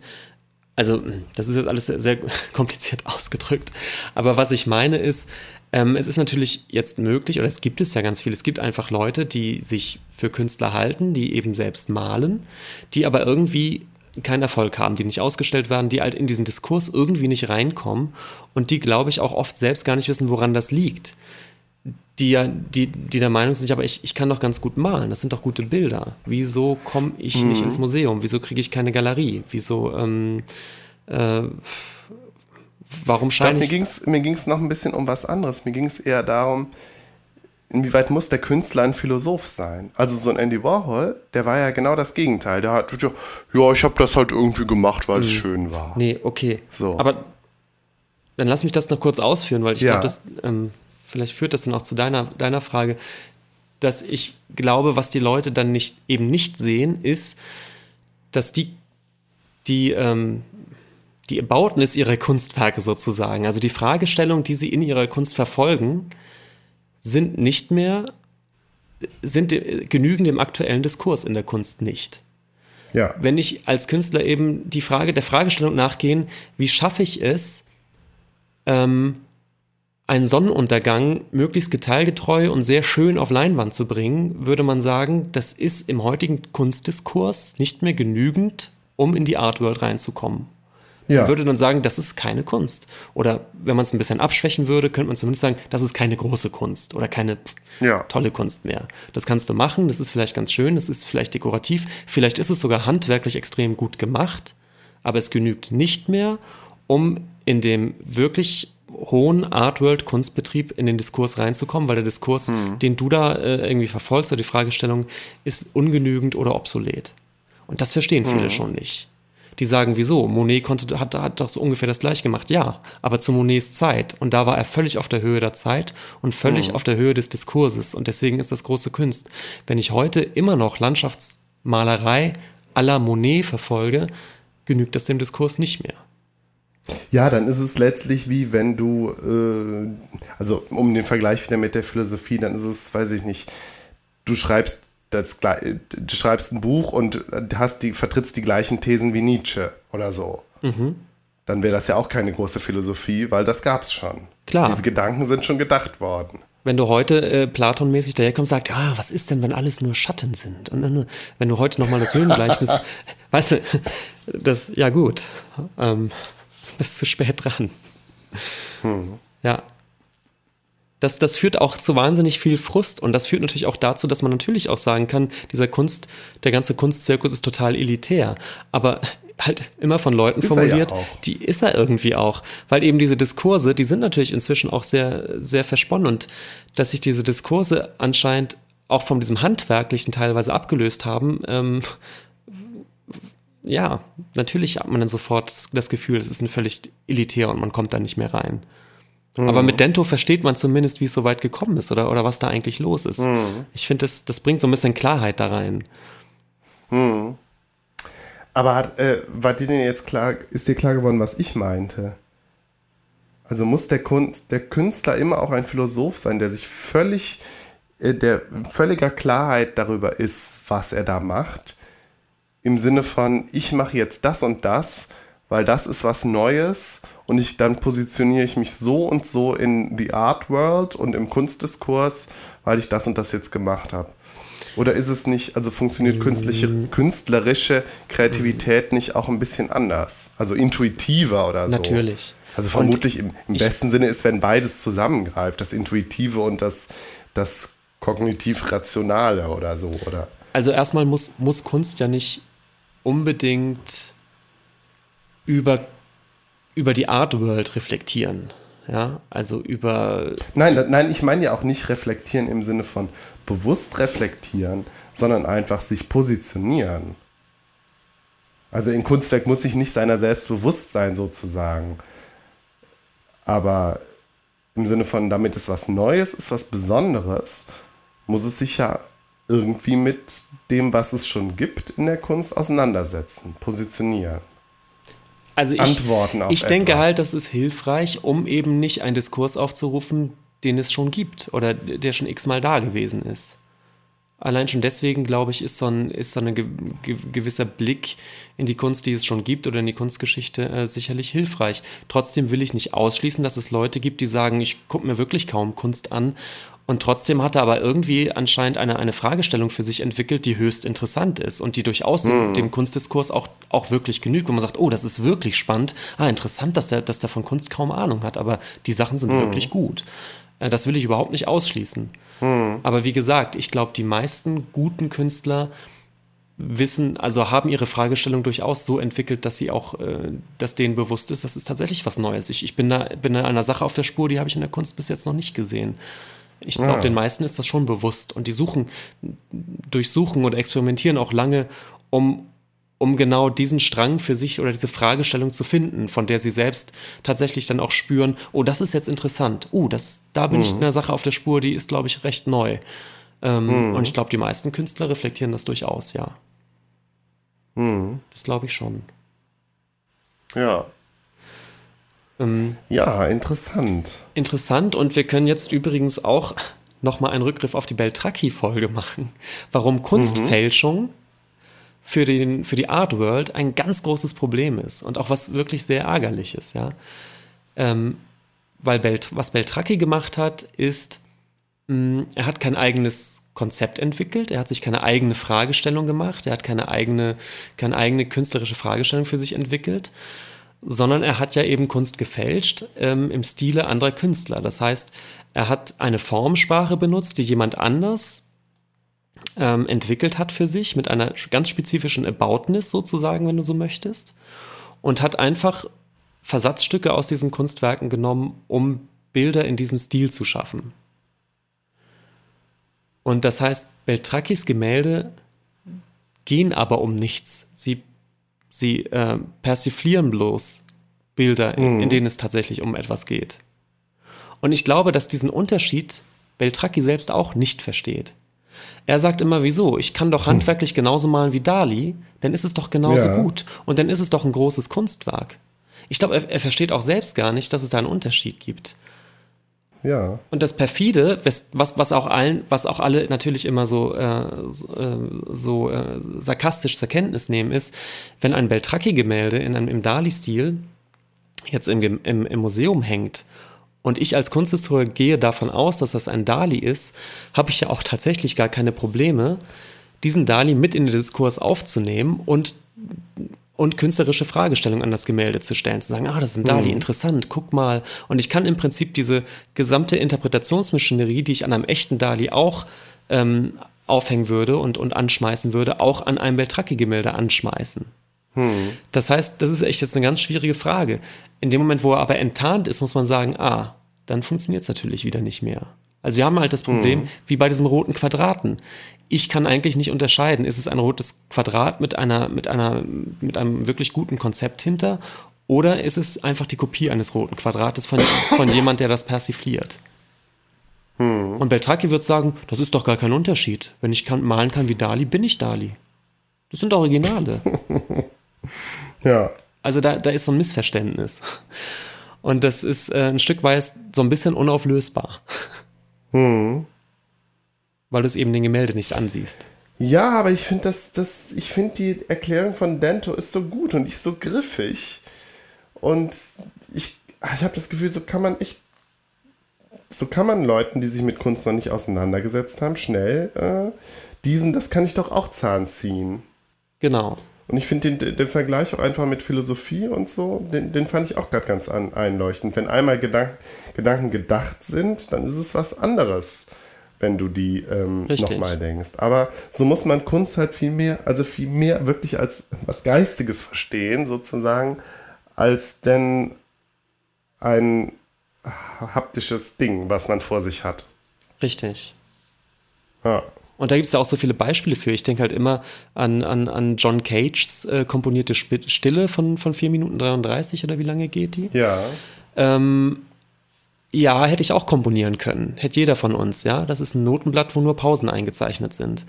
Ähm, hm. ist, ist, ist ein großes Meisterwerk der, der modernen Kompositionstechnik, ja? ja. Aber diese Idee ist jetzt aber auch durch. Also die ist jetzt natürlich verbrannt. Ja. Und Cage war eben voll in diesem Diskurs drin. Der war ein Komponist, der sich, ähm, der eben voll in diesem, in diesem äh, Art-Diskurs drin war und der als, als eine seiner Kompositionen eben radikal diese Stille komponiert hat.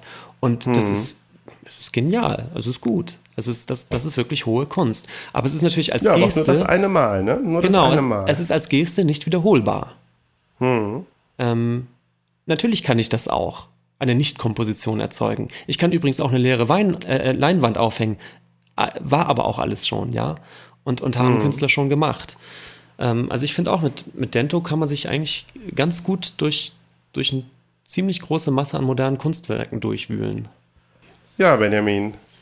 Die Aboutness. Ich finde, da haben wir jetzt was für die Zukunft des Podcasts dazugelernt, wenn wir irgendwann mal über Jeff Koons oder so reden, kommen wir bestimmt nochmal über die Genau, den Begriff, der, den, den, äh, den merken wir uns jetzt. Genau. Es gibt, kommen wir zum Nachklapp, nicht wahr? Nachklapp. Ja, ich fange mal an mit dem Nachklappgeräusch. So. Wunderbar. Ja, wer fängt denn an? Ähm, fang du doch vielleicht an mit, mit Reaktion oder, mit, oder äh, Podcast. Nee, ich sage jetzt noch was zu dem Rap-Thema von letzten. Ah ja. also es wurde schon, äh, äh, Twitter hat schon bemerkt, dass, ähm, dass wir nicht nochmal, also dass ich nicht nochmal über Rap reden sollte. Einerseits wurde wohl, da wurde wohl bemerkt, dass, äh, dass es so lustig ist, wie du keinen Bock hast, darüber zu reden. Mhm. Andererseits kam aber auch die eine oder andere Stimme, wurde die eine oder andere Stimme laut, dass äh, wir nicht nochmal darüber reden sollen. Gott sei Dank. Weil doch zu viele den, äh, den äh, Gangster-Rap nicht leiden können, anscheinend.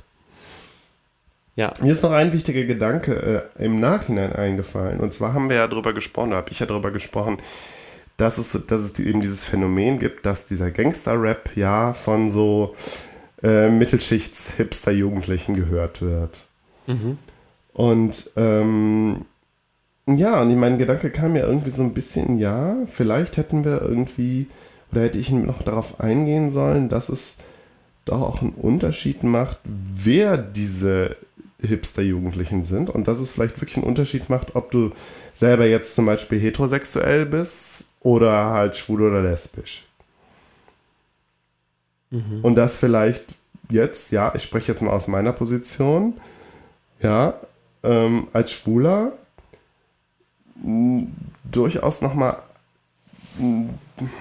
ja, dich an dieser Musik anders auf jeden Fall irgendwie stößt, ja, aufgrund der homophoben Aussagen, die da äh, stattfinden und dass das berechtigterweise verhindert, dass ich das Ganze irgendwie ironisch konsumiere, weil ich höre die Homophobie daraus. Und die Homophobie verletzt mich oder sie trifft mich oder zumindest stolpere ich über sie und ähm, kann es deswegen irgendwie nicht so leicht ironisch hören. Mhm. Und das Ganze natürlich auch im Hinblick auf Sexismus. Also ich glaube, äh, ironisch hören können diese Musik wirklich dann nur äh, äh, die heterosexuellen Männer. Oder denen fällt es zumindest vielleicht leichter, weil sie weniger über die Sexismen und über die Homophobie stolpern. Für, kannst du das nachvollziehen, was ich hier sage? Ja, Gut, weil ich hatte das Gefühl bei unserem letzten Mal, da bin ich bin da nicht so wenig drauf eingegangen. Also es ist schon auch eine Sache des Privilegs, ja, ob du die Musik ironisch konsumieren kannst oder nicht. Ja. Obwohl ich glaube, an dem Punkt waren wir so ein bisschen schon mal. Ja. Dass man sich die. Okay, hatte ich, ich hatte das Gefühl, das hatten wir nicht genug, nicht genug betont. Okay. So, ja.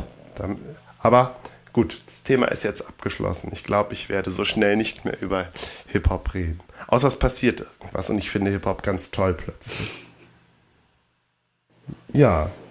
Willst du oder? Ja, ich würde gern ähm, äh, einen Gruß an die Pop Masterclass richten, an den Podcast Pop Masterclass. Haben wir in der letzten Folge empfohlen und die haben uns sehr freundlicherweise, ich hab, also ich habe mich echt gefreut, auch zurückempfohlen.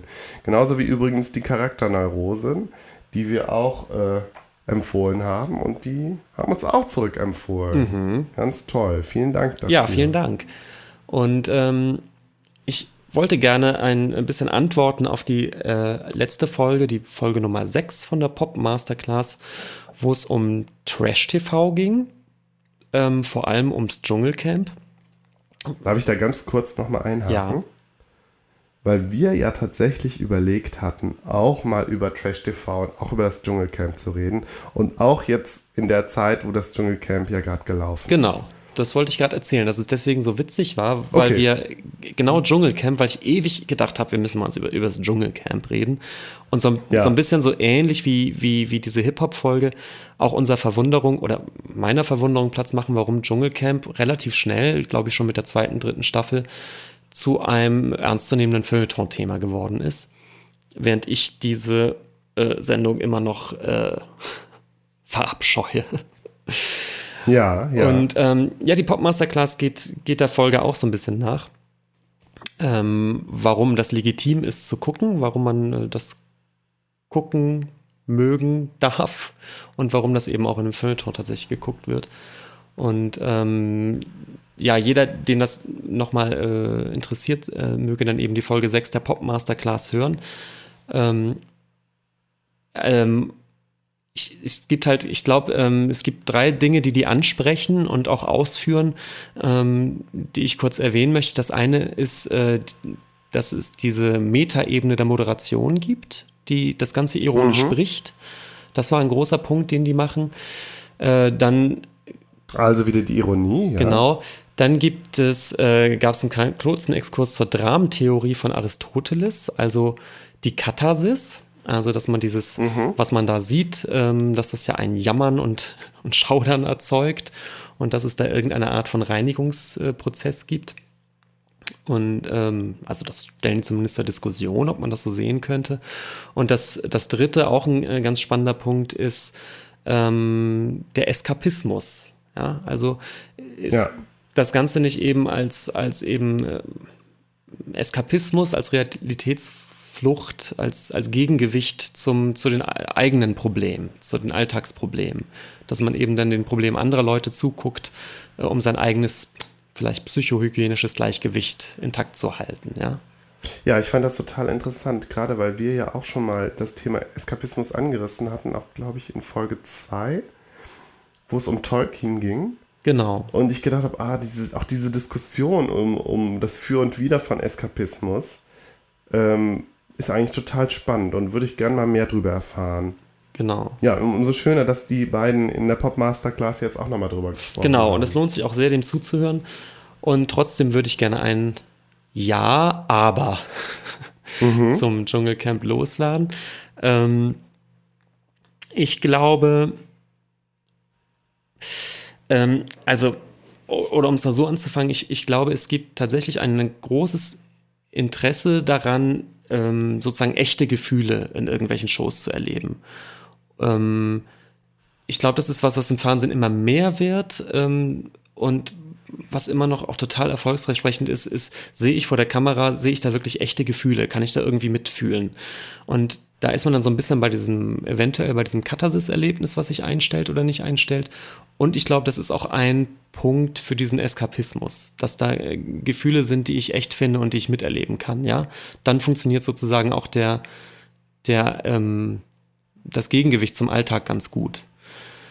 Ähm, dann habe ich mich gefragt, warum, das, warum ich das beim Dschungelcamp aber so, so scheiße finde und so perfide finde. Und ich glaube, das ist die Art. Naja, weil die, weil die Gefühle ja Ekel sind. Also das Gefühl, was du da, das reale Gefühl, was du da erlebst, ist Ekel und Ekel ist kein angenehmes Gefühl. Von daher bin ich auch gerade nicht so sicher, ob das so stimmt mit den, mit den realen Gefühlen. Also mir, ich dachte halt bei, bei, bei Spielshows oder sonst was ist es schon, du kannst dich mitfreuen, du kannst, äh, du hast eine gewisse Spannung, du hast eventuell auch die Enttäuschung, wenn jemand eben verliert. Oder ist bei, bei anderen ähm, Sendungen ist es eh, dann, was weiß ich, die, die, die Wiedersehensfreude bei, bei dieser vermissten Show oder sowas oder bei mm. Nur die Liebe zählt, wo man sich in ein Tränchen verdrücken muss, wenn da irgendwelche Paare zusammengeführt werden oder so, ja. Ich glaube, das funktioniert schon ganz viel über diese echten Gefühle und ich glaube auch, dass beim Dschungelcamp mm. Ein Teil der Faszination ist, dass die Leute eben reelle Ängste durchleben und reelle Ekelgefühle haben und ja auch mhm. nicht selten sich übergeben oder kurz davor sind, ja. Und ich glaube, dass diese Art der, der Echtheit und dieser, dieser echten Emotions sozusagen, dass das ein ganz großes Faszinosum dieser, dieser Sendung ist. Ja, das stimmt. Nur ist es interessant, weil das für mich rein persönlich irgendwie mit Eskapismus nicht zusammenpasst, weil ich glaube, Eskapismus würde für mich bedeuten, mich eben auch vor diesen, vor diesen Gefühlen zu flüchten. Weswegen ich ja auch ähm, ein Problem mit diesem Fremdschämen-Ding habe. Mhm. Also alles, was irgendwie darum geht, dass, dass Leute irgendwie peinlich sind, also echte Leute irgendwas Peinliches machen, aus Versehen, das kann ich mir nicht angucken. Mhm. Und so ähnlich ist es, glaube ich, auch bei diesem Ekel-Ding. Also für mich ist das eben kein Eskapismus, sondern bedeutet eigentlich Stress. Mir das anzugucken ist Stress und keine angenehme Flucht aus meiner aus meinem Alter. Ja, und man darf eben nicht vergessen, da sind wir bei der Katharsis und bei Aristoteles. Bei Aristoteles ging es natürlich auch um Schauspieler. Ne? Da ging es äh, schon darin, dass man sich da emotional mm. mit reinversetzt, aber du hattest immer noch ähm, den Fakt, dass es eben nur gespielt ist. Beim Dschungelcamp ist es mm. durchaus Angst. Und da habe ich das Gefühl, überwiegt da denn statt Eskapismus so nicht einfach die pure Schadenfreude? Ja, der Voyeurismus. Ein totaler Voyeurismus und eben eine totale Schadenfreude, die eben, und jetzt kommt es, die eigentlich nur deswegen also diese, diese, eigentlich müsste man ja Mitleid haben mit denen, ja. Und ich glaube, dieses Mitleid wird durch, durch zwei, ja. zwei Dinge ausgehebelt. Das eine ist, na, das sind halt Promis, die wissen ja, was die da erwartet, da muss man kein Mitleid haben. Finde ja, ich halt nicht. Also es bleibt trotzdem eklig und ich finde es trotzdem auch nicht okay, dass, dass die da wirklich reelle Ängste durchleben. Und das zweite ist eben genau die ironische Brechung der Moderatoren die davon so im Prinzip ablenken, ja, die ein, die da so versuchen, so eine Ebene einzuziehen, die sagt, ja, ich weiß, sieht jetzt schlimm aus, aber komm, können wir drüber lachen, ist doch eigentlich eher witzig. Also mhm. genau diese ironische Brechung braucht es eigentlich, um sein Mitleid äh, oder kein Mitleid zu entwickeln, um sich einfach in dieser Schadenfreude suhlen zu können. Und ich finde, diese Funktion der ironischen Brechung, also das, ich, ich finde es dann eigentlich nicht mehr ironisch, ich finde, das ist dann echt schon Zynismus eigentlich. Also ich finde, das ist, das ist schon ziemlich eklig zu sagen, ja, der hat gerade gekotzt, ja, der, der, das ist schon alles schlimm, aber hm, und dann kommt eben der Spruch, dann ist es ein bisschen die ironische Ebene und dann äh, sind es ja eben sowieso nur Promis und äh, dann kommt ja, der Gag, der lustige Spruch. Aber es ist irgendwie, es ist, es ist ja, ja, das ist ja auch meine, meine grundsätzliche Frage, dass ich das Gefühl habe, dass diese, diese Mitleidsfrage ja völlig irgendwie aus dem Diskurs verschwunden Vollkommen, ist. Ja. Oder Mitgefühl oder irgendwie das ist, das ist hier Genau das, ich komme jetzt mal. Grenzüberschreitend, was wir machen. Das war ja, weiß ich nicht, vor 15 Jahren bei Big Brother war das ja, als Big Brother kam, war das ja ein großes Thema, genau. wurde das ja diskutiert. Und jetzt ist es irgendwie in so einen Ironiediskurs übergegangen. Ironie der Ironie, ja, irgendwie und ich muss jetzt. Dass man da auch gar nicht mehr drüber sprechen kann, ohne sich lächerlich, und, machen, und, und, und, und zum, Mit Klar, wie du schon zum Mitleid oder der Grenzüberschreitung möchte ich noch eine große, eine große Vokabel auspacken, die Würde. Ja? Und das, das weißt du auch, das war bei Big Brother auch ein großes Thema, das ist doch würdelos. Da werden Leute gezeigt, die eventuell auf Klo sitzen oder so. Also das war doch immer der Diskurs ja. davor. Und das könnte man natürlich jetzt auch fragen, ja, es ist doch vollkommen würdelos. Die Leute ähm, müssen, müssen da irgendwelche unglaublich ekligen Sachen essen und, und kotzen da fast und so. Man guckt ihnen dabei zu und, und beömmelt sich. Das ist doch würdelos. Und, aber dieser Diskurs ist vollkommen verschwunden. Das ist weg. Das wird nicht mehr diskutiert. Ja, oh Gott, wir klingen so, wir klingen so, so konservativ kulturpessimistisch. Ja, aber kann man, kann man ja auch aber, schon. Ja, also, also, wie gesagt, es geht ja darum, jetzt, jetzt mal ist, eine, eine Gegenrede diese, zu das, versuchen. Ja, und dieses, dass, dass das Dschungelcamp gerade auch irgendwie in, in Kreisen von Leuten, die so sind wie wir, ja, dass das teilweise wirklich auch so sakrosankt ist, also dass es was was, was Unangreifbares hat, finde ich. Das, find, das ist mir aufgefallen, das finde ich interessant, ja. ja. Ja, und es wird immer, du hast schon recht, es wird immer dadurch entschuldigt, dass es ja Promis sind. Genau.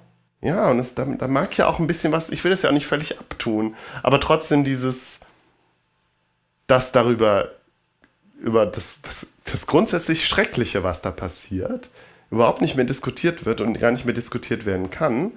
Ja, also man macht sich ja, man macht sich ja schon fast lächerlich, wenn man, wenn man äh, das irgendwie anspricht oder so. Ja, also mit sowas wie Würde darfst du da nicht das mehr kommen. Gefühl. Also ist mir auch schon klar, das, ist, ich, äh, das klingt mega spießig gerade. Ähm, ja, aber ja, ja, klar. interessant, wie das so weit gekommen ist. Wie gesagt, das war am Anfang als, als Big Brother, die ja dann noch die, die weitaus ähm, hm. ähm, bravere Show eigentlich ist im Vergleich. Das war da ein großes Thema vor 15 Jahren. Und, ja. Ähm, das ist nicht mehr. Ja, was ist passiert in der Zeit? Ne? Natürlich ist immer mehr dazu gekommen. Es ist ein, ein immer mehr geworden, ein immer mehr. Ja. Es gibt ja diesen Begriff der Shifting Baselines dass irgendwie das, das, das, was normal ist, sich immer weiter verändert, du das aber nicht merkst. Da könnte ich mir vorstellen, dass wir trotzdem nochmal diesen ganzen Themenkomplex in irgendeiner späteren Sendung nochmal aufgreifen. Genau. Ja. Wir sind jetzt schon eine Weile beim Aufnehmen. Ich habe gerade überlegt, ob wir einfach Schluss machen. Ich hätte sonst noch was für einen Nachklapp, aber das ist vielleicht auch was Längeres, was ich gerne äh, auch sonst äh, nächstes Mal machen würde. Ja, dann machen wir doch jetzt Schluss, würde ich auch sagen. Okay. Gut, Gut bis zum nächsten Dann Mal. Tschüss, bis zum nächsten Mal. Tschüss. tschüss.